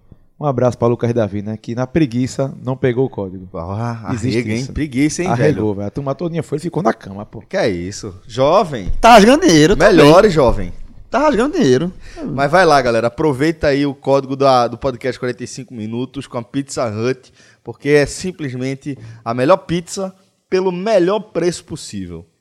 Agora a gente segue na ordem normal, né? Vamos começar analisando o grupo A, que tem França, Coreia do Sul, Nigéria e Noruega. E antes da gente começar a analisar esse grupo, é essencial a gente pontuar que a Noruega, é, inclusive, acaba sendo uma das favoritas dessa, desse grupo A aqui, não vai poder contar com a vencedora do primeiro balão de ouro feminino, a bola de ouro, né, feminino, que é a Ada Hegerberg. Ela não vai participar do torneio, porque é, ela que inclusive marcou um hat-trick na vitória do Lyon na final da, da Liga dos Campeões, ela decidiu não participar da Copa do Mundo, da edição 2019 da Copa do Mundo, é, em protesto contra a desigualdade. Né? Há dois anos, inclusive, ela não veste mais a camisa da Noruega, segundo ela, devido à negligência que existe em relação ao futebol feminino em seu país, e a gente está falando da Noruega. Da tá? Noruega, é isso que eu tô... Federação Norueguesa, ela paga os mesmos valores às equipes masculina e feminina, mas, segundo Hegerberg, nunca é somente sobre dinheiro, tem outras questões que ela acha que a seleção feminina acaba sendo preterida em detrimento da, da masculina. Então ela até tem até uma aspa dela dizendo que é sobre atitude e respeito. Estamos falando de jovens meninas que não recebem as mesmas chances que os meninos a chance de sonhar. Os homens de terno não podem ignorar isso. Eles vão entender um dia. Eles vão entender que isso é sobre a sociedade e sobre o futebol moderno. E a gente está vendo um atleta de futebol profissional é, indo para um sacrifício em nome de um protesto que é válido para toda a categoria na qual ela está inserida. Né? Veja só, é, exatamente. E o que chama a atenção é que é Noruega. Noruega que tem um histórico de futebol feminino sabe? É um país de primeiro mundo. E mesmo assim, há desigualdade do futebol feminino com relação ao futebol masculino. E como a, a própria atleta falou, não é nem questão só de dinheiro, é questão de oportunidade, de dar as mesmas chances para os meninos, para as meninas.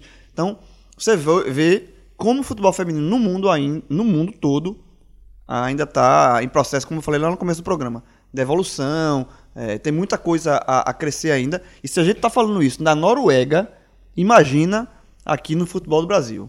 É, e, e, assim, quando eu vejo, eu vejo, um atleta desse nível, é, ganhou a bola de ouro, é um atleta de alto nível, que estaria com certeza na Copa do Mundo, não está indo porque ela não quer, é, fazer esse tipo de, pro, de protesto, é, chama muita atenção para o tamanho do, do, do que o futebol feminino precisa ainda evoluir fora de campo e que as pessoas responsáveis pelo futebol feminino precisam fazer para o futebol evoluir. Agora vamos tentar fazer uma projeção aqui. Qual a expectativa que vocês têm para esse grupo A? Quem vocês apontam como favoritos a avançar para a fase eliminatória? Bom, Celso, veja só. Camisa pesada, quem tem nesse grupo em Copa do Mundo é a Noruega, que esteve, esteve em todas as Copas do Mundo, certo? O histórico é, são 22 é, vitórias, 2, 3 empates, 9 derrotas. E já foi campeão em 95, né? Do mundo, pô. E a Nigéria, mas a Nigéria só tem um problema, né? Chega nas quartas de final, ela morre, mas também esteve em todas as Copas do Mundo, só que aí é bem diferente, né? Três vitórias apenas, quatro empates e 16 derrotas. E também tem outro fator, né? França. França vai estar é. jogando em casa, a quarta, quarta Copa do Mundo dela, mas jogar em casa tem peso. O time do, do, do Lyon, apesar de ter várias estrangeiras, é, é o campeão europeu, né, João? E eu acho que, veja só, toda vez que a França jogou uma Copa em casa, pelo, pelo menos no masculino, deu, deu certo, né? Isso, o Lyon, que é a base dessa seleção aí, atual campeão da, da Champions League, da Women's Champions League, né? E batendo com facilidade o Barcelona, que também é um grande time, tem grandes jogadores, inclusive muitas brasileiras já passaram por lá, algumas ainda estão. E o Lyon com, com facilidade, então, olho, olho nessa, nessa França olho nessa equipe. O mando de campo é algo que pesa muito, a gente sabe. E, e é isso. Eu acho que para esse grupo vale ficar atento aí. Devem, devem ter bons jogos. Tem que ficar de olho, principalmente na Eugênio Lessomé, que é bem atacante ali, baixinho, de 1,61m, mas dá muito, muito trabalho também. Acho que ela com a Gaetano Tini ali vai fazer uma dupla de respeito é, eu, ofensivamente. Eu acho que sobre o grupo, a gente tá analisando aqui quem passa do grupo, né? Eu acho que a França passa. Não tem ah, não tem nem perigo. Assim, veja, se a França não passar esse grupo é uma vergonha absoluta. Né? O ranking da FIFA, dela no ranking da FIFA é bom, ela é a quarta colocada, tá jogando em casa, então tem tudo para passar com folga. Né? Aí, no, na, pra, na segunda vaga, eu acho que Coreia do Sul e Noruega brigam pela segunda vaga. É muito parecido com um pouco parecido com o grupo do Brasil, porque a Nigéria, apesar de estar tá em todas as copas, mas é uma seleção mais fraca, uma seleção de um do continente, do continente africano. Ela passa muito pela fragilidade do futebol fe, feminino no, no, continente africano. Eu acho que ela não. A, a, a Nigéria vai ser o, a, o peso aí para definir quem seria a segunda vaga ou até a terceira, né? Porque os, os- alguns terceiros colocados avançam. Noruega, nesse caso, seria a segunda, a segunda força mesmo desfalcada, João? Quando tu falar, João, quando tu falar. Vai ter que eu, eu- eu vou, escolher. vamos fazer. Vamos fazer. JP ou Grilo? Pronto, outro, tu tem vamos fazer o seguinte. Ou tu me chama de grilo, ou chama o companheiro de JP. JP, é JP Porque assim, no caso. João vai. O, a- o microfone, os dois no microfone aqui na, na mesma hora. Vamos estabelecer JP. ordens. Noruega é, é a segunda força desse grupo, mesmo, mesmo desfalcado, sua principal jogadora. Isso, Celso. O desfalque é pesado. Sempre é ruim você jogar sem a su- sua principal atleta, sem a sua referência técnica, né? E ela estando à disposição, não estando mal fisicamente por causa desse protesto. Mas a Coreia do Sul não é um time, não é aquele time cego, né? É um time para ficar de olho. Este- Tá em 14º colocado no ranking. A Noruega é 12º. Então pode ter uma briga se, se der tudo certo com a França, porque também se não der é guilhotina, né? Nesse, nesse clima que a Na França, França, hein? tá. a Guilhotina turma- da França, A, manda. a, a guilhotina A a turma turma, trabalha. trabalha. a turma trabalha. E Se der tudo certo, piadista, olha. é a França em primeiro e a Noruega e a Coreia do Sul brigando por essa segunda vaga aí, quem sobrar pela, pela terceira colocação. Mas eu acredito sim na Noruega ainda. É, só tem que ficar de olho aí, já que você falou da Coreia do Sul, na Ji Soyeon, que joga no Chelsea. Ela que é recordista aí em 115 jogos, jogos pela seleção. Ela tem 54 gols. E também vai ter a Cho Soyeon, que joga no West Ham. As duas aí estrelas da Treinasse, Premier Rafa. League. Como? Treinasse. Treinei. Do- É um monstro. pouquinho. A turma trabalhou nessa pauta aqui, viu? E aí, chegando no grupo B, a gente também tem uma favorita, diria, das seleções mais fortes do torneio, que é a Alemanha. Além da Alemanha, China, Espanha e África do Sul. Grupo pesado esse, hein, galera? Pesadíssimo, né? A Alemanha, E China. como eu já falei, passa por todas as Copas, a China só ficou de fora de, de uma. É, a Alemanha é a segunda no ranking mundial. É, a Martina von Tecklenburg, que é a técnica, é, vai estar na sua segunda Copa também. Agora, não, não é um time tão experiente, tá? É, se a gente somar as convocações das, das atletas a- alemãs, que é, a Alemanha é bicampeã, né? Elas somam 39 é, participações em Copa, é a 13 terceira. Não tem mais. Prince. Só deixando passar. É, não tem mais. Ou seja, há uma renovação. É é assim, é, é um outro estágio do futebol feminino. No futebol ah, da Alemanha feminino, há uma, com uma geração. É, há um trabalho de, de fortalecimento das gerações. Então, apesar do, do, do histórico de sucesso da seleção alemã no futebol feminino, é, mesmo assim a seleção vai renovando. Diferente do Brasil, que a gente acabou de, de mostrar, né? O Brasil ainda tem Marta. Os pilares do Brasil são os pilares já batidos. O, a, a Alemanha não. E, e eu acho que por isso que a Alemanha está na frente também. Esse trabalho de renovação diz muito do, do potencial do futebol no país. E a Alemanha é, vai tem, tem base do a- base do time é do Bayern de Munique, né? Mas o grande destaque é a não sei se vou pro- pronunciar certo, é a Zenfer Morozan, que é meia do Lyon. O Lyon, por sinal, é o time que tem mais jogadoras na Copa do Mundo. São 14 atletas na Copa do Mundo, segundo é, o Barcelona. Daqui a pouco eu trago até mais esse, esse ah, o Manchester City também tem 13. City e Barcelona com 13 jogadoras cada. Quem você apostaria passando aqui nessa segunda, nessa segunda vaga, hein, JP? Celso, é, como no, no futebol masculino a gente conhece bem a escola espanhola, a escola aí de posse de bola, a seleção feminina tem muito disso, tem desenvolvido muito disso, dessa escola, tanto no, no masculino como a gente já está acostumado. A, a seleção Toquinho, feminina da toquinho, Espanha, Toquinho, toquinho, pai. Sou China. A turma... Quem é o Toquinho? Quem é Toquinho? Espanha. É? A Espanha, sou China. gratuito isso aí. Sou gratuito. China, tamo Gratuito. Mas é, eu tô com o João. Mas a turma, a turma respeita, a turma É, no respeita. toquinho, o toquinho, os caras chegaram na final da Champions League, pô. China, China. China. A base, a base do Barcelona, forte. é, então tem desenvolvido muito bem, inclusive deu no Brasil, né? O que não é tão difícil nesse momento. No- né, é, só d- 10 centavos de. de- de- sem, sem- não, peraí, deixa eu terminar a frase, por 10 centavos sem resenha. Tô falando isso aqui. É, de uma forma geral, o fute- o futebol, feminino, aquele, aquele cenário de placares é, muito dilatados, a- justamente pela disparidade técnica. Por, por exemplo, aquele exemplo que eu dei de Brasil e Portugal, que jogaram em 95 aqui no Recife, de ter sido 10 a 0 pro Brasil. No masculino não tem um 10 a 0 Brasil e Portugal. Eu- eu- A maior goleada da Copa do Mundo Feminina é Alemanha 11, Argentina 0. É, então assim, a a seleção tradicional argentina Já não, pensou é. isso no masculino? não já foi, teve um 10x1 na Hungria em cima de Não, eu tô falando, eu tô falando, imagina a Ah, Alemanha 11, a Ah, Argentina sim. 0 no masculino. Mas o que eu quis dizer foi o seguinte: em 91, a média de gols, se eu não me engano, foi 3,81 e a média da última Copa foi 2,81. É, que 2,8 ainda já é uma média alta para a Copa masculina, né? Que não, já não, não chega muito a isso. Mas a feminina já, já ter tido essa diminuição. Claro, pô, é legal ter gol, mas, é, de, de ter mais gols, mas ao mesmo tempo, nesse cenário você também, pode, você também pode interpretar como mais equilíbrio. Porque não é que tinha muitos gols porque era 3x2, 4x3, 5x4. Exato, é. Tinha muitos, go- muitos gols porque era só. 4x0. Exatamente, 4x0, 5x0, 5x1. Nesse caso, essa diminuição é, que seja também só por esse lado, claro, e não seja simplesmente por pragmatismo de futebol, de simplesmente de ser uma questão defensiva, de ser a, a o que, muito que se tornou masculino, né? E curiosamente, por, outra, por outro lado, quando é que a, a Copa do Mundo masculina teve a sua menor média?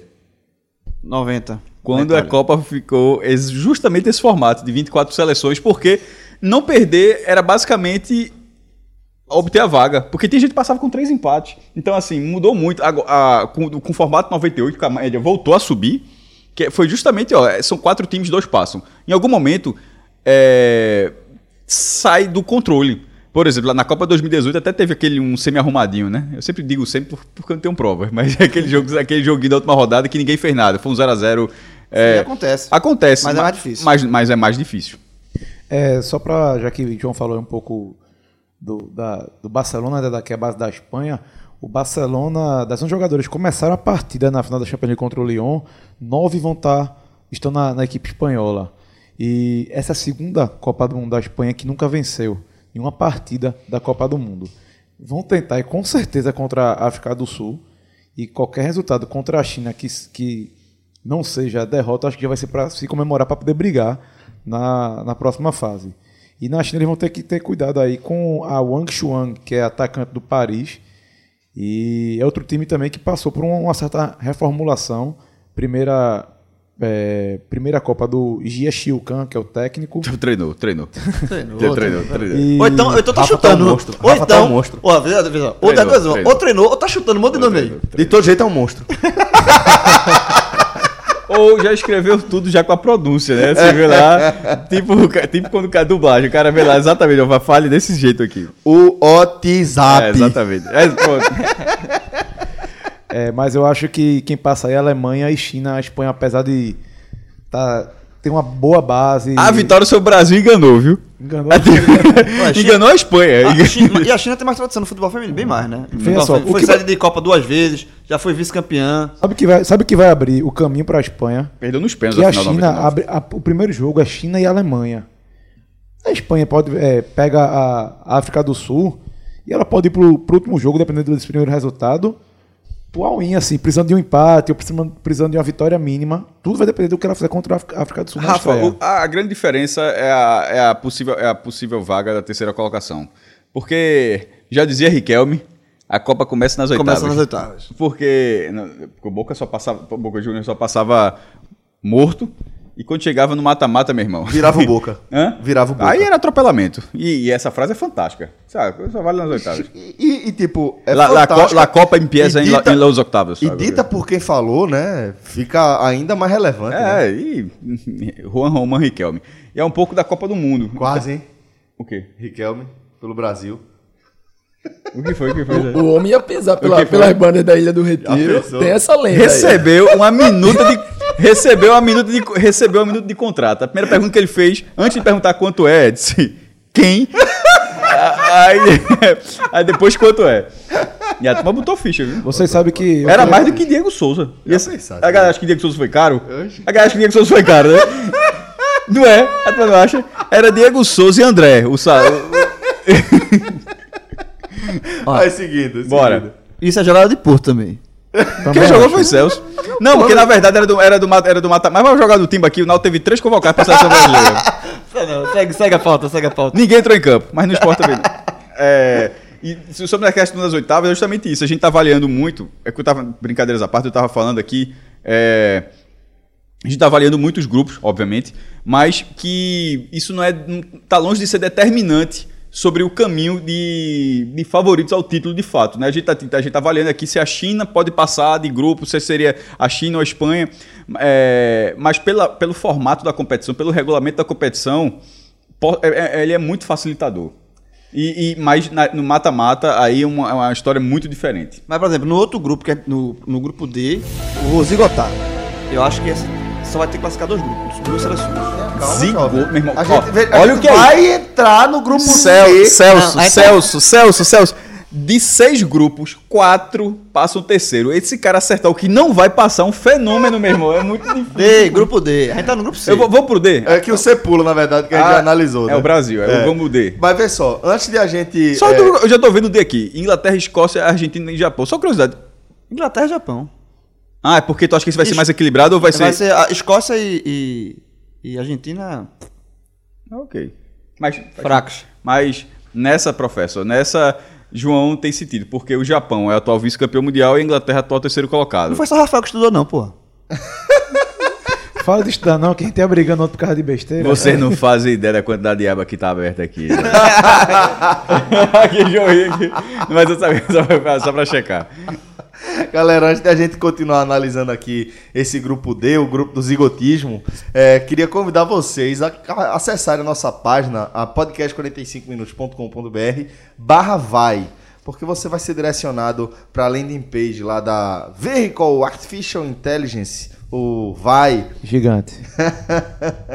que é fruto de uma parceria entre a galera do César somente e a Wings, que é, até recentemente fabricava aí centrais multimídias para a rede Toyota no Brasil somente. E agora está revolucionando o segmento automotivo com esse aparelho, o VAI, que você instala no seu carro de forma super rápida, sincroniza com seu celular e vai ter uma série de funções inacreditáveis aí na palma da mão, né? Porque em tempos onde cada vez menos pessoas optam pelo serviço de um seguro, daquele mais tradicional, mais conservador, é, uma vez que tá caro, o serviço é caro, é difícil você contratar esse serviço, não é uma coisa barata, manter o carro não é barato. E aí aparece um serviço como o Vai, que para começar, para começar somente é um rastreador do seu veículo, onde você vai saber o tempo inteiro onde está o seu automóvel. Você vai ter controle de cerca, que é o famoso controle de perímetro. Você pode determinar determinado espaço,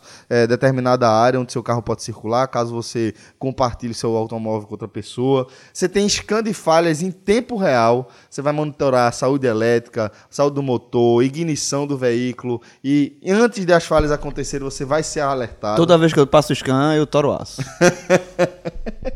status das peças do seu automóvel para saber como é que tá a peça, a bateria, e aí você pode se antecipar em relação a possíveis intercorrências, realizar manutenção preventiva dentro do prazo e, acima de tudo, economia. Que vai ser, você vai saber o valor real gasto em cada viagem e saber o que é que seu carro está precisando para otimizando seus gastos. Você vai, vai ver que, pô, nessa viagem aqui eu acelerei demais, eu dei muitas freagens bruscas e isso vai é, tendo um impacto decisivo aí no consumo do, de, de combustível do seu carro. Por isso, o VAI se apresenta como uma solução revolucionária que muda a experiência do usuário, transforma o usuário num especialista, Rafa. Perfeito.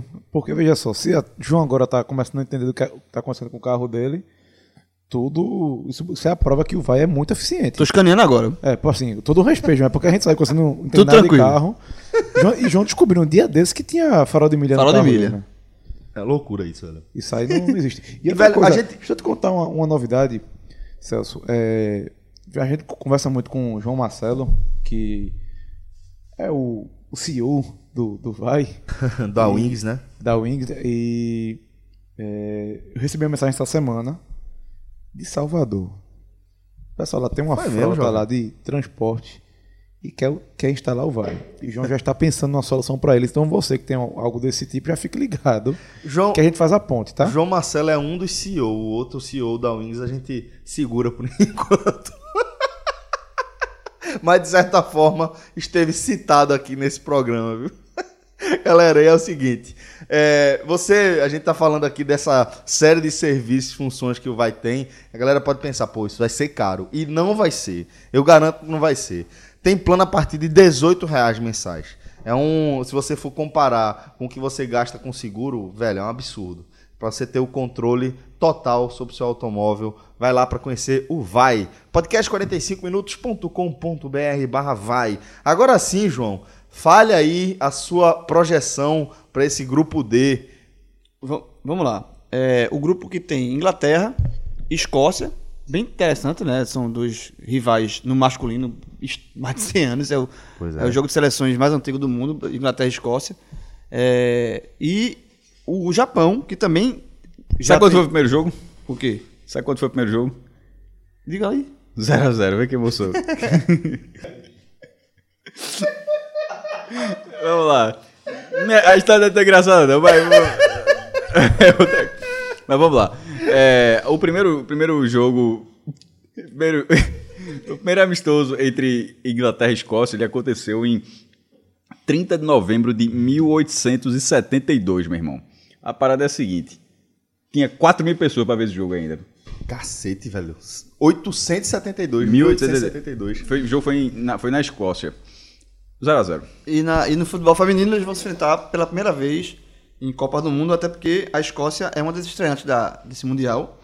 E a Inglaterra tá no ranking. A Inglaterra que não, não tem nenhum título da, da modalidade do, do futebol feminino, mas já- hoje é, ocupa o terceiro lugar no ranking da FIFA. Tá? Tem um terceiro lugar em 2015 e é uma seleção muito forte. E a outra forte do grupo é o Japão, que já foi campeã, a seleção japonesa. Foi campeã em 2011. Então também é uma seleção, porra, uma seleção que tem um título no currículo. Tem um- é uma seleção de respeito. Sabe jogar, né? Sabe Sabe jogar. jogar esse formato de competição. Sétima co- colocação no ranking. Então, são duas seleções muito bem ranqueadas contra duas seleções muito fracas. A, a Escócia, eu acabei de falar, é uma seleção que está estreando em Copa do Mundo. E a Argentina, que é muito fraca no futebol feminino. É 37 do ranking é, é, é, da FIFA. Assim, o Brasil domina completamente o, o- o futebol na América do Sul. Tá? Então a Argentina ainda é uma seleção muito. Só disputou duas Copas do Mundo, então é uma seleção tá um, um processo muito iniciativa ainda de, do futebol feminino. Tanto é que eu já falei aqui nesse programa, é, uma das maiores goleadas da, da Copa do Mundo foi a Alemanha contra a Argentina, 11 a 0. Então é, eu não vejo como Inglaterra, como Escócia e Argentina tirarem pontos de Japão e Inglaterra. Então acho que no máximo eles vão somar um ponto entre eles ali, entre a, a, a Argentina, se empatar duas morrem abraçadas. Eu acho que nesse grupo só passam os dois, os dois, as duas seleções, Inglaterra e Japão, que vão disputar, na verdade, quem vai ser o primeiro do grupo. É, já tá falando da Argentina aí, João. É, são, é a terceira participação em Copa. Nunca nem empatou. São seis derrotas, meu amigo. Cacete. E segue com o mesmo técnico. Car- Carlos é, Borrello vai para sua terceira Copa do O Mundo. Vadão de lá. É o Vadão de lá, quase isso. Mas bota, bota aí, na grama mesmo. Bota aí na grama mesmo. Um taco, um taco de, de hockey e uma bola na mão da, Aí, da- aí dessas aí argentinas. sim, essa- essa é forte. Aí é cacete. Dessa eu não sei, mas botar da, da, da seleção argentina é, é bronca, viu? Agora, é, já que a gente tá falando da Inglaterra, eu vou lembrar vocês que no banco da Inglaterra tem um, um cara que nome é conhecidíssimo, né? O Phil Neville é, é o técnico da seleção inglesa e a seleção inglesa, a base dela é todinha de atletas da English Women's Super League, né? Da que é a Premier League de lá. É, o Manchester City e o Chelsea, cada um estão cedendo aí é, o City 13 e o, e o Chelsea 12 jogadoras para essa Copa do Mundo. Não, não, tô falando da seleção, é, seleção inglesa, para a Copa do Mundo em geral, tá? É uma seleção que vem muito em evolução no futebol. Essa, essa você vê mesmo a evolução. Ela não disputou três Copas, em outras vezes morreu, nas, é, passou, passou, não passou das quartas e na, na mais recente foi terceiro lugar. Então é uma, é uma seleção que ela vem de, de edições que nem sequer se classificava para outras edições que ela chegava nas quartas e agora na última ela foi terceira. Então, e, e repito, terceiro colocado no ranking, só atrás das tradicionalíssimas Alemanha e Estados Unidos. Então, acho que a Inglaterra é uma seleção forte e, como eu repeti, já falei aqui, vai disputar o primeiro lugar com o Japão nesse grupo aí. Bom, no grupo E, a gente tem Canadá, Camarões, Nova Zelândia e Holanda. JP, é, tua expectativa aqui para esse, esse grupo E que aparentemente é um grupo de seleções mais fracas, né? Em relação aos demais que a gente foi observando. Celso, eu não, não concordo tanto que seja um grupo fraco. É, Olha essa. Tem um- Olha. tem o Canadá aí Depois que... de chamar de Celção, vai com essas. Tem o Canadá aí que costuma também ser sempre ter boas algumas campanhas interessantes e atualmente está em quinto colocado no ranking da FIFA. A Holanda que está em oitavo, então a gente vê que entre as oito aí duas estão no mesmo grupo. Verdade. E também a Nova Zelândia que está em 19 19 colocação, décima, 19 colocação no ranking da FIFA e que pode pode beliscar esse terceiro lugar até com certa tranquilidade. Mas aí a seleção de Camarões, que é a, a quarta, né? A, a que fecha o grupo.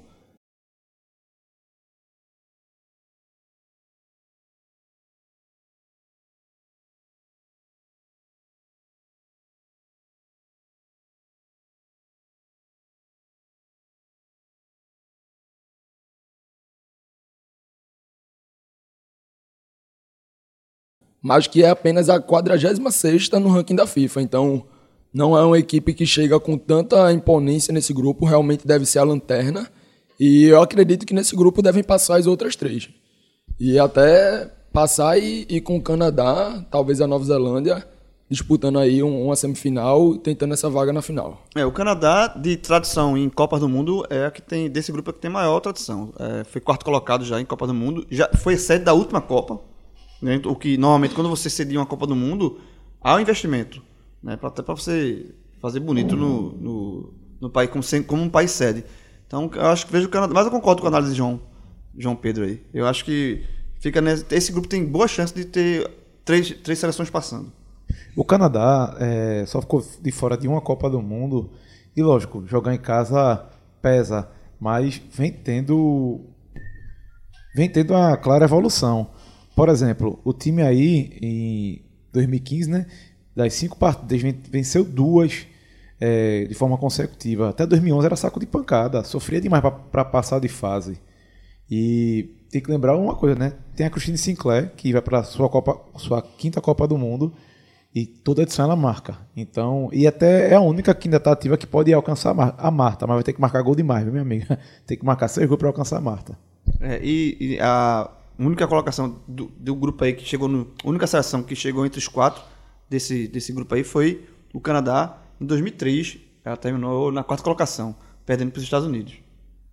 Bom, galera, é o seguinte, aqui vai a dica para quem ainda não sabe onde acompanhar a Copa do Mundo de futebol feminino. Essa dica aí é preciosíssima, viu? Pois é, velho. Ó, vou repetir aqui os jogos do Brasil pra galera se programar. Caminhada no Brasil nessa Copa do Mundo começa dia 9 de junho, tá? Domingo, né? Brasil e Jamaica, 10 e meia da manhã. Depois, 13 de junho, Austrália e Brasil, às 13 horas. E depois, fechando a participação do Brasil na fase de grupos, espero que seja na fase de grupos. Itália e Brasil às 16 horas. E o lugar para você acompanhar isso aí, Rafael Brasileiro, Cia do Chopp, vai estar gerando na altíssima durante esse Mundial, né? E se acompanha do Chopp, Celso, que é o seguinte, tô até aqui com a programação na minha frente.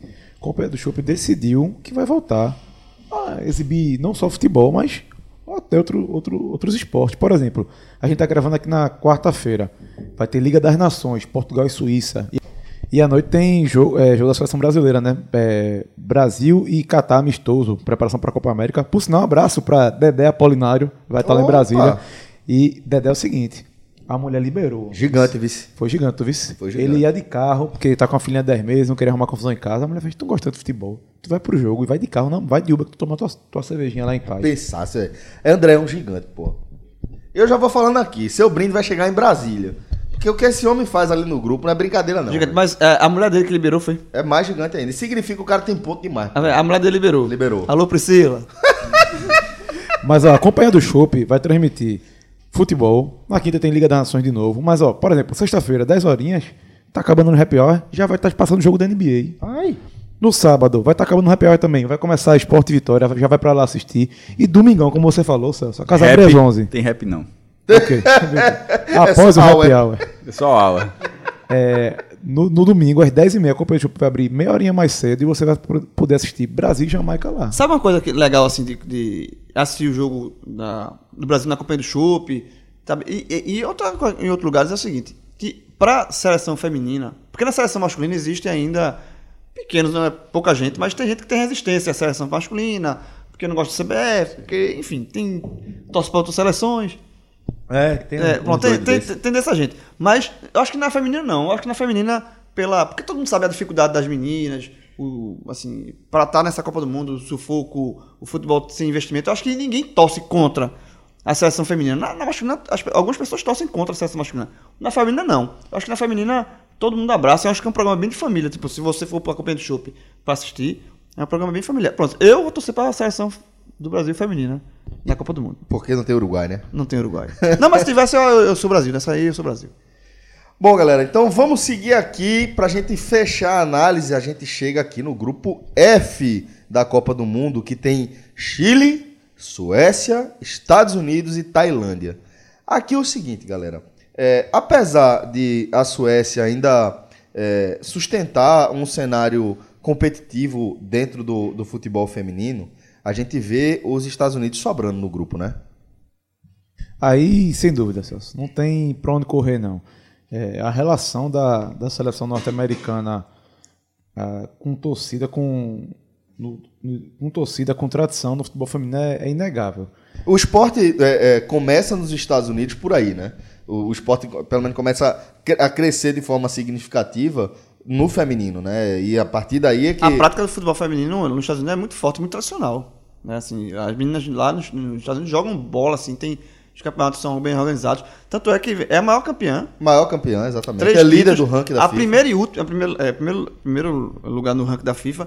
É a, foi a primeira campeã lá em 91. Atual A campeã. atual campeã. Sediou a Copa duas vezes. É a única seleção é, a ser campeã sediando a Copa. Então é um desafio para a França, né? Que está sediando essa Copa do Mundo. Então, assim, tem. a- Os Estados Unidos no futebol feminino é, é o Brasil no masculino, digamos assim. É é a seleção mais, mais conhecida, mais forte, mais que todo mundo respeita, sabe? É, tem medalha de ouro na Olimpíada, então é um. É um sempre entra nas competições para ser candidato a, a título. É a maior seleção da história do futebol feminino. Dá pra gente cravar É. isso sem muito receio, né? É o Brasil do, do feminino.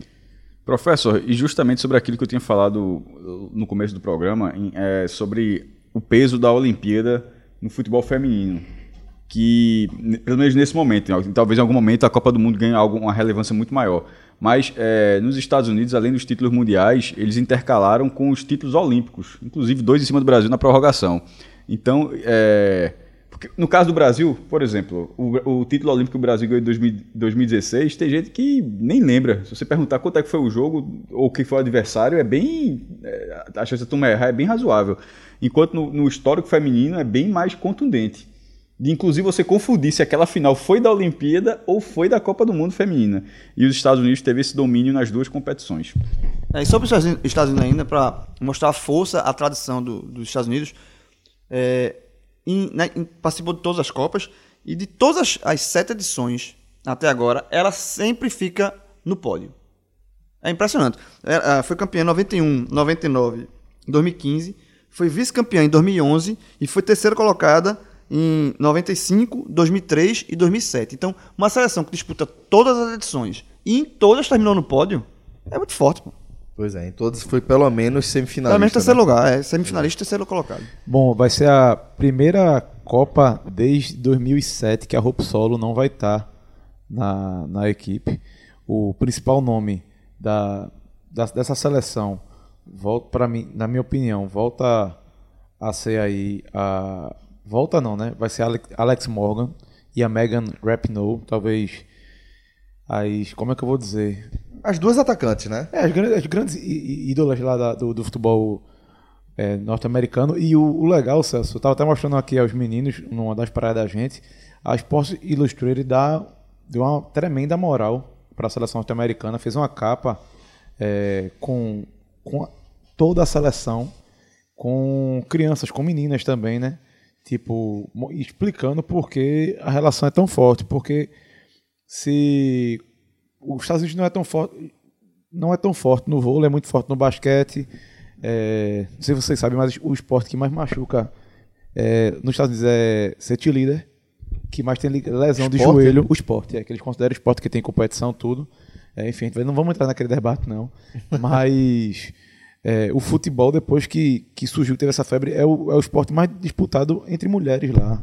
Então, criou uma relação que eles sempre procuram valorizar e, e é o que mantém ainda mais o, o- o futebol sendo importante lá na, na América do Norte. Rafa, quando você falou é, Chile, que você considera ou não esporte, você considera? Não, não considero es- esporte, Eu- não. É eu porque ia dizer- porque tem competição, né? É, eu ia dizer justamente isso.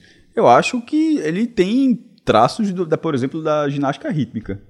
De, de, de ter é, uma, uma dança ensaiada, um nível de dificuldade é, de ginástica, inclusive. Então, assim, dentro. Pede força, destreza, é, de habilidade. força, exatamente. Então, não, não- é é porque, na verdade, você sempre enxerga, é só o velho parênteses aqui, como algo que faz parte do futebol americano ali, que de entretenimento para o público. Você, Aham. mais de show de intervalo, de paradas da, da partida. Mas se você isolar aquilo, não, eu acho que poderia sim. Não ofende, não, Não, de né? jeito nenhum. E só, e Rapaz, só pra- essa é a grande surpresa desse programa. né? Foi foda mesmo. Por isso que eu perguntei, mas... Foi, foi, Foi foi, grande foi, surpresa. Surpreendeu. O, o... Por causa de toda essa questão. É, não é- meu irmão, veja. Ele compreende. Alguém que entendeu. não é eu nem não um pouco considero não, fácil, mas não. eu, eu não considero não, mas aceito os argumentos. Sobre o, o grupo, é, é para mim também mais um grupo que passam dois, tá? Porque os Estados Unidos já passou aqui, vai- se não passar é absurdo. É, Só lembrando, João, que vem de uma pequena decepção, né? Copa, na- nas Olimpíadas, ficou nas quartas de final. Foi verdade. Aí verdade. tem a galera tá Na com o pezinho atrás. Rio. Isso. Mas, mas deve passar. Não passar da primeira fase seria demais. É, e a Suécia, né? Também tem uma seleção tradicional no futebol feminino. Os- as outras duas são muito incipientes. A, a Tailândia e, a China, e a- o Chile. O Chile, de novo, já que a gente acabou de falar da Argentina, que no, no, no América do Sul só o Brasil tem uma seleção razoavelmente forte. As outras, as outras seleções ainda estão engateando. Então o Chile vai fazer figuração e a Tailândia também. Então esse grupo aí tem duas seleções bem dominantes e, e é um grupo bem fácil de você cravar. Tipo, esse aí é grupo vencer, bolão. Estados Unidos em primeiro, Suécia em segundo. E o engraçado, João, da, da capa da espada ilustra ele que tem assim: é, domine hoje, inspire amanhã. E da, das seleções que já tem capitães definidas, né? Ela é a única que, quando você vai procurar estatística, tem lá, capitã, várias. Ó, a turma aqui tá, tá no desafio de. Já, já falou francês, já falou chinês, já falou. Mas agora, o desafio é o seguinte: lê o, o nome do técnico, ou da técnica, na verdade, da técnica, da Tailândia. Eu consigo primeiro, Noem Grutal não é engrutar aí. Sratonguian. Bom, como é perto ali da região de Celso, eu confio nessa. Eu não, tá? Eu não confio não, beleza? Isso aí tá lembrando. é, É Copa do. Mundo. Chi, é, México e. México e Irã. Seleção do México. Ah, o cara aqui, ó. Domina, aqui, ó. né? Dom- Martínez, Sanchez. San- não não, é Sanchez, Sanchez, Martínez. Martínez, Fernandes. Beleza, disse tudo em um. Aí quando. E a seleção do. Do. Coreia do, Norte, Sul. Coreia do Norte. Coreia do Norte, Tailândia. Aí, aí. O repórter. Isso aconteceu, eu tava escutando no rádio. Diz isso a do México todinha. Seleção da Coreia do Sul. Agora complicou, cara. pra falar foi difícil. Porque a Coreia do Norte é uma potência na categoria de base feminina, por isso que eu citei a Coreia do Norte. E Coreia, tipo, Coreia do Norte, Tailândia. Lateral esquerda tocou pra É posição ganha força. Na dúvida, fala parte. De- não, os caras geralmente Ou então já, decora o nome já, de já, dois. Eu já vi entrevista sobre isso. Eles decoram. Decora o nome de O dois. nome, o nome de dois Isso do craque. joga demais Jo- jo- dois. E joga no meio, vai controlando o jogo, toca, distribui. Jogam demais. E na hora que o jogo vai acontecendo, o cara tá falando outra abobrinha ali. Não por falta de conhecimento do jogo, mas por, por simplesmente não ter condições de narrar um, uma língua que você não tem o menor, o menor Nenhuma domínio. intimidade, né? É, exatamente. E desse, desse grupo, acho que tá bem claro aí que Estados Unidos e Suécia devem liderar, mas tem uma história legal, que é o técnico do Chile, o José, o José Letiller. Ele foi campeão do. O que o João acabou de falar, já meteu o Rossé. É, muito, mais, é muito mais fácil. É muito mais fácil. O, o José venceu a Libertadores é, pelo Colo-Colo como técnica, técnico da, do time O feminino. cara tá crescendo com. Ah, sim. Aí eu ia falar, porque o time masculino ganhou em 1991. Foi, mas ele, o tava, time- ele tava ele no mesmo. time. Ele tava no Jogador. time. Como jogador. Sim, não é porque ele falou, te- mas técnico ele foi do feminino. Feminino. E aí, se eu não me engano, o Colo- acho que o Colo-Colo, depois do Santos, foi o primeiro a unificar a Libertadores, que o Santos ganhou a Libertadores, né? Feminino e já tem a masculino também, e o Colo-Colo venceu. Eu posso. Foi, o- sabe onde foi esse campeonato que o Colo-Colo ganhou? Aonde? Tu vai dizer que foi Vitória Totó, não. Tu tá, de... Tu tá ligado que. Tu tá ligado que Eu foi? sei, eu sei. É olha aqui. Segura aí. Vitória Santo Liberta- Libertadores feminina, porque se for, meu irmão, é, é- é Vitória uma coincidência muito grande. Jogou. Tô tô o, falando time do você. Vitória, o time do Vitória jogou. não- Era o um jogo- investimento gigante do time do Vitória. O jogo foi no Carneirão, mas deixa eu ver aqui, porque se for, essa é brincadeira, hein? É ele, João. É. É ele. É a, a edição de 2012, o Vitória das Tab... o, o Acadêmica Vitória, de Vitória do Santo Antônio, era uma potência, vou tá voltando a investir, mas era uma potência assim na, na- Era, disputando o final de da Copa, vários duas vezes seguidos. heptacampeão pernambucano e duas vezes vice da Copa do Brasil. Aí o Brasil, que tinha organizado as, as três ede- eh, edições anteriores, se não me engano, tudo em São Paulo, aí a Federação Pernambucana, papai faz. Aí, Levantou aqui, ó. aí, aí tiveram jogos pra- aqui. A eh, tripinha. a tripia Carneirão, Caruaru, viu, Aliane? Foi, E Aflitos. e a final, a fase final, as semifinais e as finais aconteceram no Carneirão. E o Colo-Colo, esse Colo-Colo, meu irmão, a tripia foi buscar gigante. O Colo-Colo É foi... carta, viu? Não, detalhe, foi o primeiro campeão não brasileiro. Todos os, ó, os três campeões antes foram brasileiros e os três depois, em sete anos, o Colo-Colo foi o único time... Ou seja, a tripinha é carta, mas é um perfil desgraçado. João, João, João, João, pode admitir. João tá acompanhando, tava, acompanhou, Tava João. na arquibancada. Tava na arquibancada. Não, eu acompanhei esse campeonato. Ó, mas tô, Eu eu, eu eu tô vendo aqui que eu foi final, foi- eu acompanhei. Eu tô vendo aqui que o final foi com Foz Catarata, eu sou Colo-Colo. Tô Colo-Colo. Mesmo time assim que tem- E o Colo-Colo tem sido vice em 2011. Aí perdeu de 1x0 pro São José, aí veio buscar em 2012. E o troféu é, é, é, igual, é idêntico ao Libertadores. Ao, ao masculino. Carneirão. Meu irmão, é uma das coisas. Final da Libertadores É uma das Carneirão. coisas mais aleatórias que você pode imaginar. É o Carneirão, que hoje. Carneirão que hoje tá Que jogo- abandonado. Abandonado. Você vai sacar isso aí. Libertadores. Teve jogo aí. Liberta aí. 0x0, decisão nos pênaltis. Pense no nervosismo. 0x0, acho zero a que. É. A turma Ó, tava só um detalhe. demais. O Vitória ficou em quarto lugar no feminino, certo? Certo. Considerando Perdeu pro campeão, né? masculino e feminino, é a melhor campanha do Nordestino na Libertadores em todos os tempos. É carta. Espetacular. É carta. É carta. É carta. É carta. É aí. carta, é carta, é carta.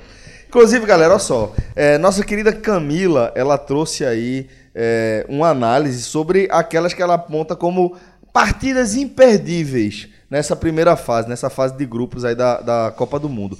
Bora ver quais são as indicações de Camila para você ficar ligado, para não perder esses jogos aí. Bom, de confrontos imperdíveis na Copa do Mundo, é inevitável citar o primeiro jogo, a abertura da Copa, com a França enfrentando a Coreia do Sul. Na Coreia que não tem um campeonato de alto índice técnico, mas tem até a Bia Zanerato, nossa atacante, jogando por lá. Então tem toda a pressão em cima das francesas e é com certeza um jogo para todo mundo assistir, né? A abertura da Copa é de, de suma importância. Além disso, eu destaco outras rodadas como Alemanha e Espanha pelo grupo B. A Espanha ela tem um jogo de valorização da posse de bola, com muito jogo apoiado. Então, para quem gosta desse estilo, entre aspas, guardiola, de jogo, vai gostar de assistir a Espanha. E a Alemanha é uma das favoritas, como a gente já havia citado anteriormente. Também tem um confronto pelo grupo do Brasil, grupo C, de Austrália e Itália. A Austrália é uma das favoritas dentro do cenário por, por aquilo que apresenta dentro de campo, com conceitos bem aplicados. E a Itália é uma equipe que vem se organizando e vem forte defensivamente. Acho que é uma característica até do futebol italiano, né? Que talvez é, não tão potente como já foi anteriormente, mas característica de futebol na Itália sempre foi um campeonato com defesas bem montadas, né, bem aguerridas. Então, é um confronto muito bom e um confronto que pode, falar bastante sobre o decorrer do, do grupo da seleção brasileira. Um outro destaque que eu posso fazer é Japão e Inglaterra. Sem dúvida, vai ser um jogo muito bom de duas favoritas. E o Japão é uma equipe que gosta de concentrar jogadoras no setor da bola quando está defendendo. É uma equipe compacta, é uma equipe que gosta de pressionar quem tem a bola. Então a Inglaterra pode encontrar bastante dificuldade, mas vem em ascensão, né? A gente já falou que a liga tem grandes clubes, clubes de camisa participando. Então vai ser um jogo interessante entre duas favoritas.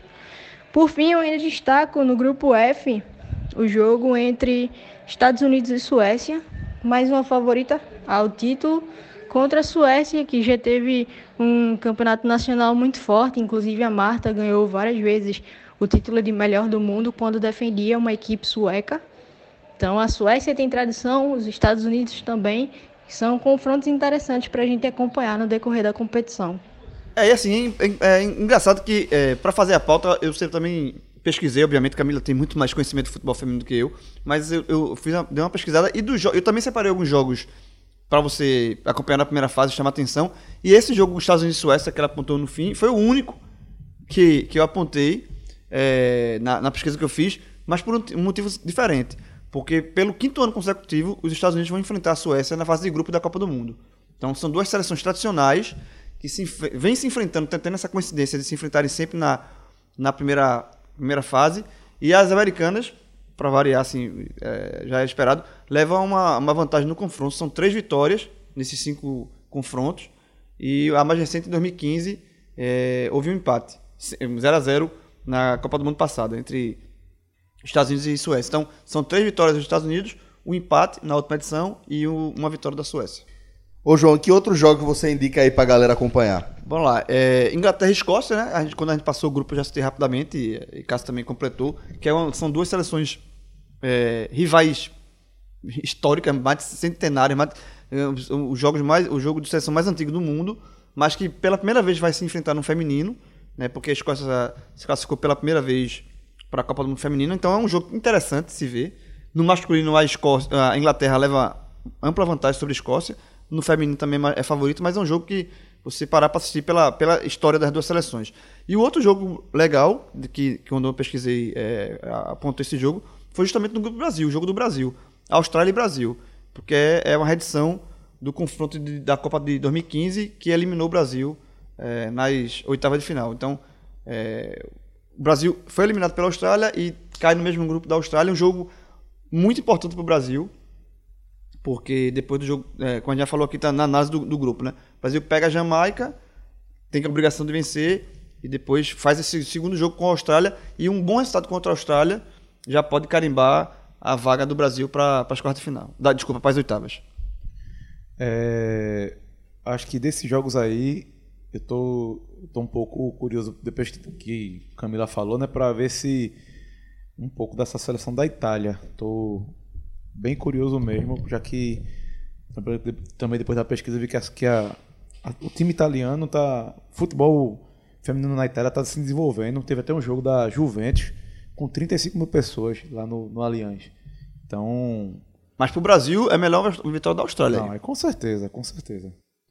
Bom, e Camila, ela também mandou um áudio para a gente, uma análise sobre as seleções que ela considera favoritas para esse mundial aí, para a conquista do título.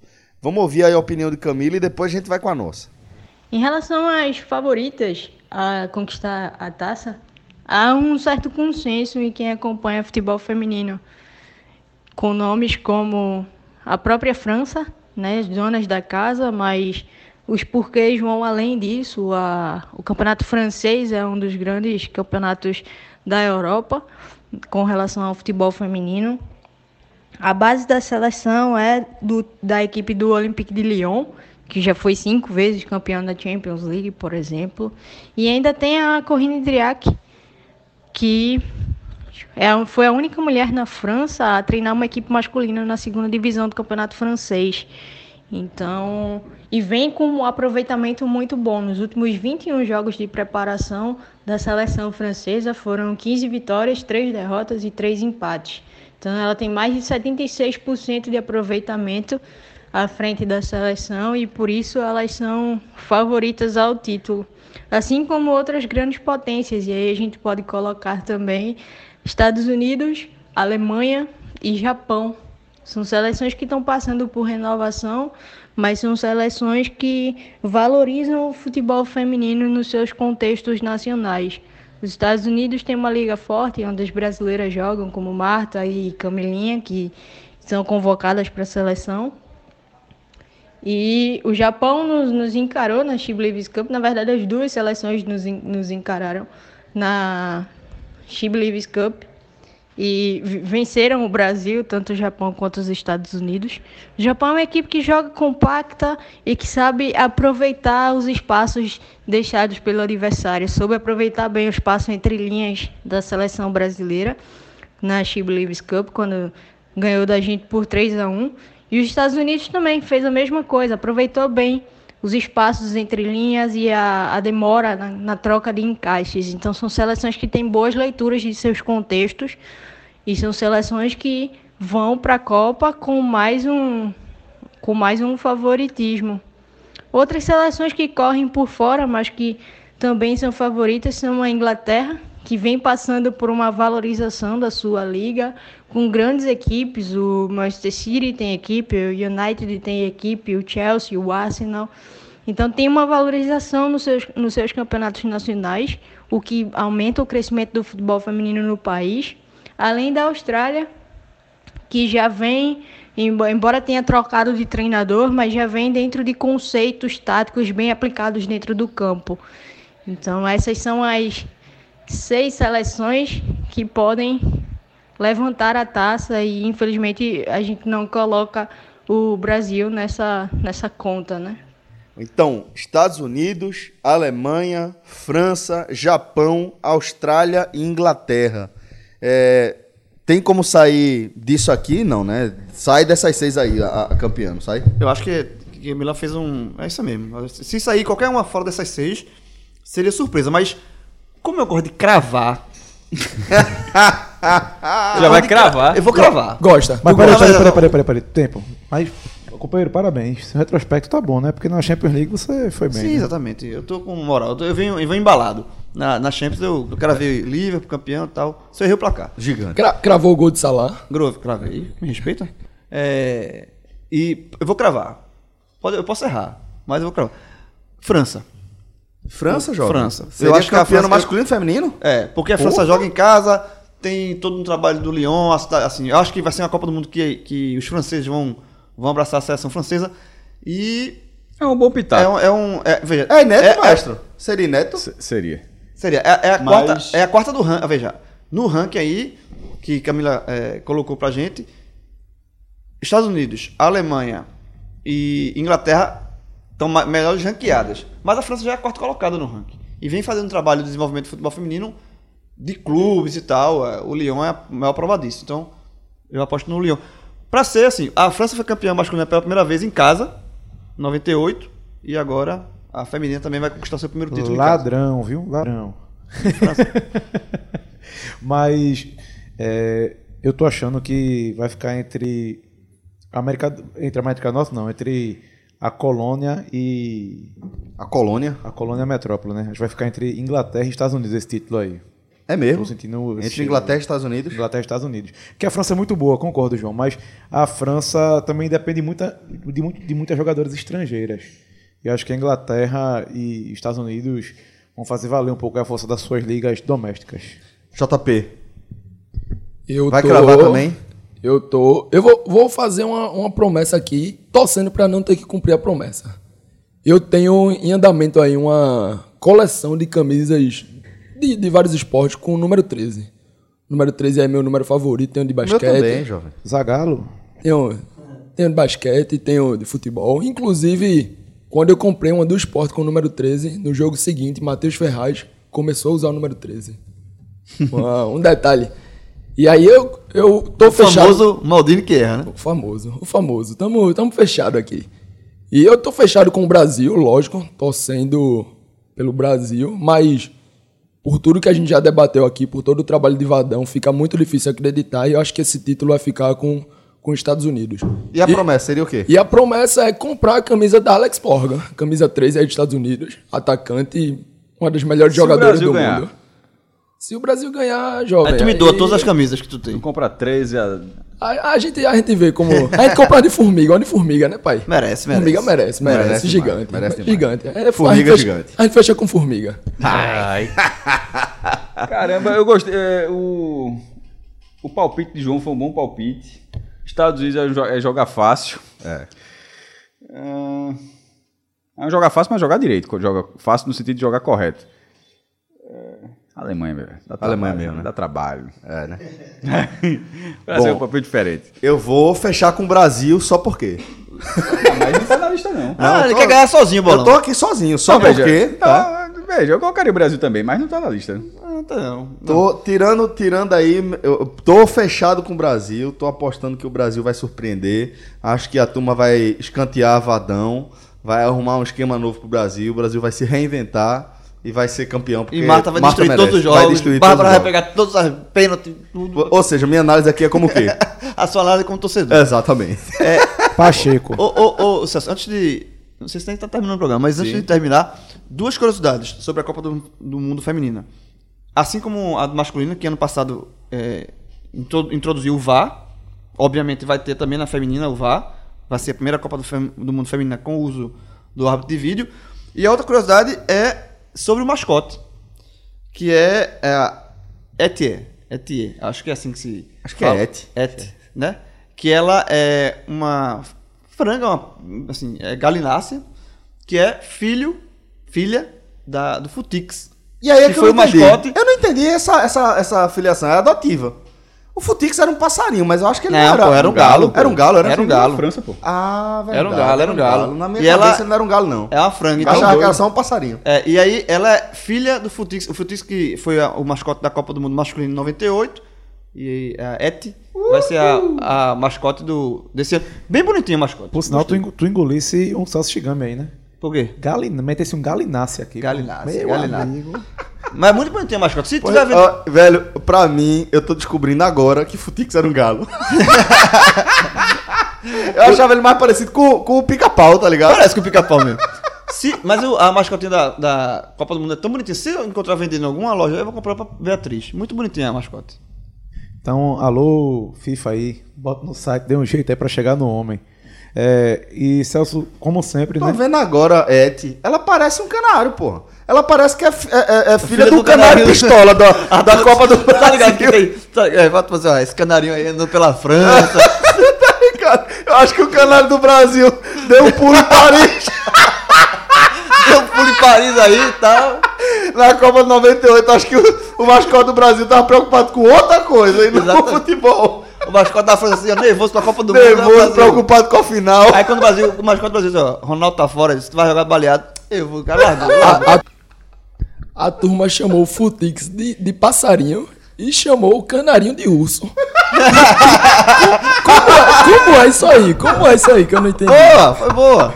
Ah, Canarinho, canarinho urso, meu irmão. Mas, velho, veja, É, O brasileiro inventou a nova, nova raça de canário. João Mauro, você Canário concorda, você concorda comigo, não concorda? Olha, Parece. olha essa é, porra. É filha do canário pistola, pô, com certeza. Parece muito.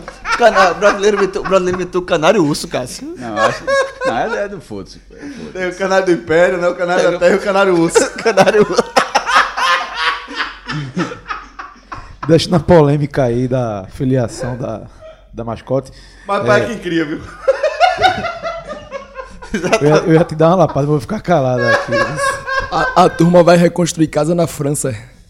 Esse, é. esse código, esse código do Village chega. Mas, Ó, só lembrando. parte, eu achei, eu, achei a ideia muito boa. Boa, pô. E a mascota é muito bonita. Muito bonitinha. É, mas, é, esquecendo essa, deixando essa polêmica de lado, Celso. Polêmica, ó. Mas tem polêmica na a, ok, ok, ok. a FIFA anunciou aí um aumento da premiação para a seleção vencedora da competição. É, dobrou os recursos né, em relação a 2015, né? Saltou de 2 para 4 milhões. E o total da competição também saltou de 15 para 30. Só que ainda é muito, muito pouco comparado com o que acontece com a competição masculina, né?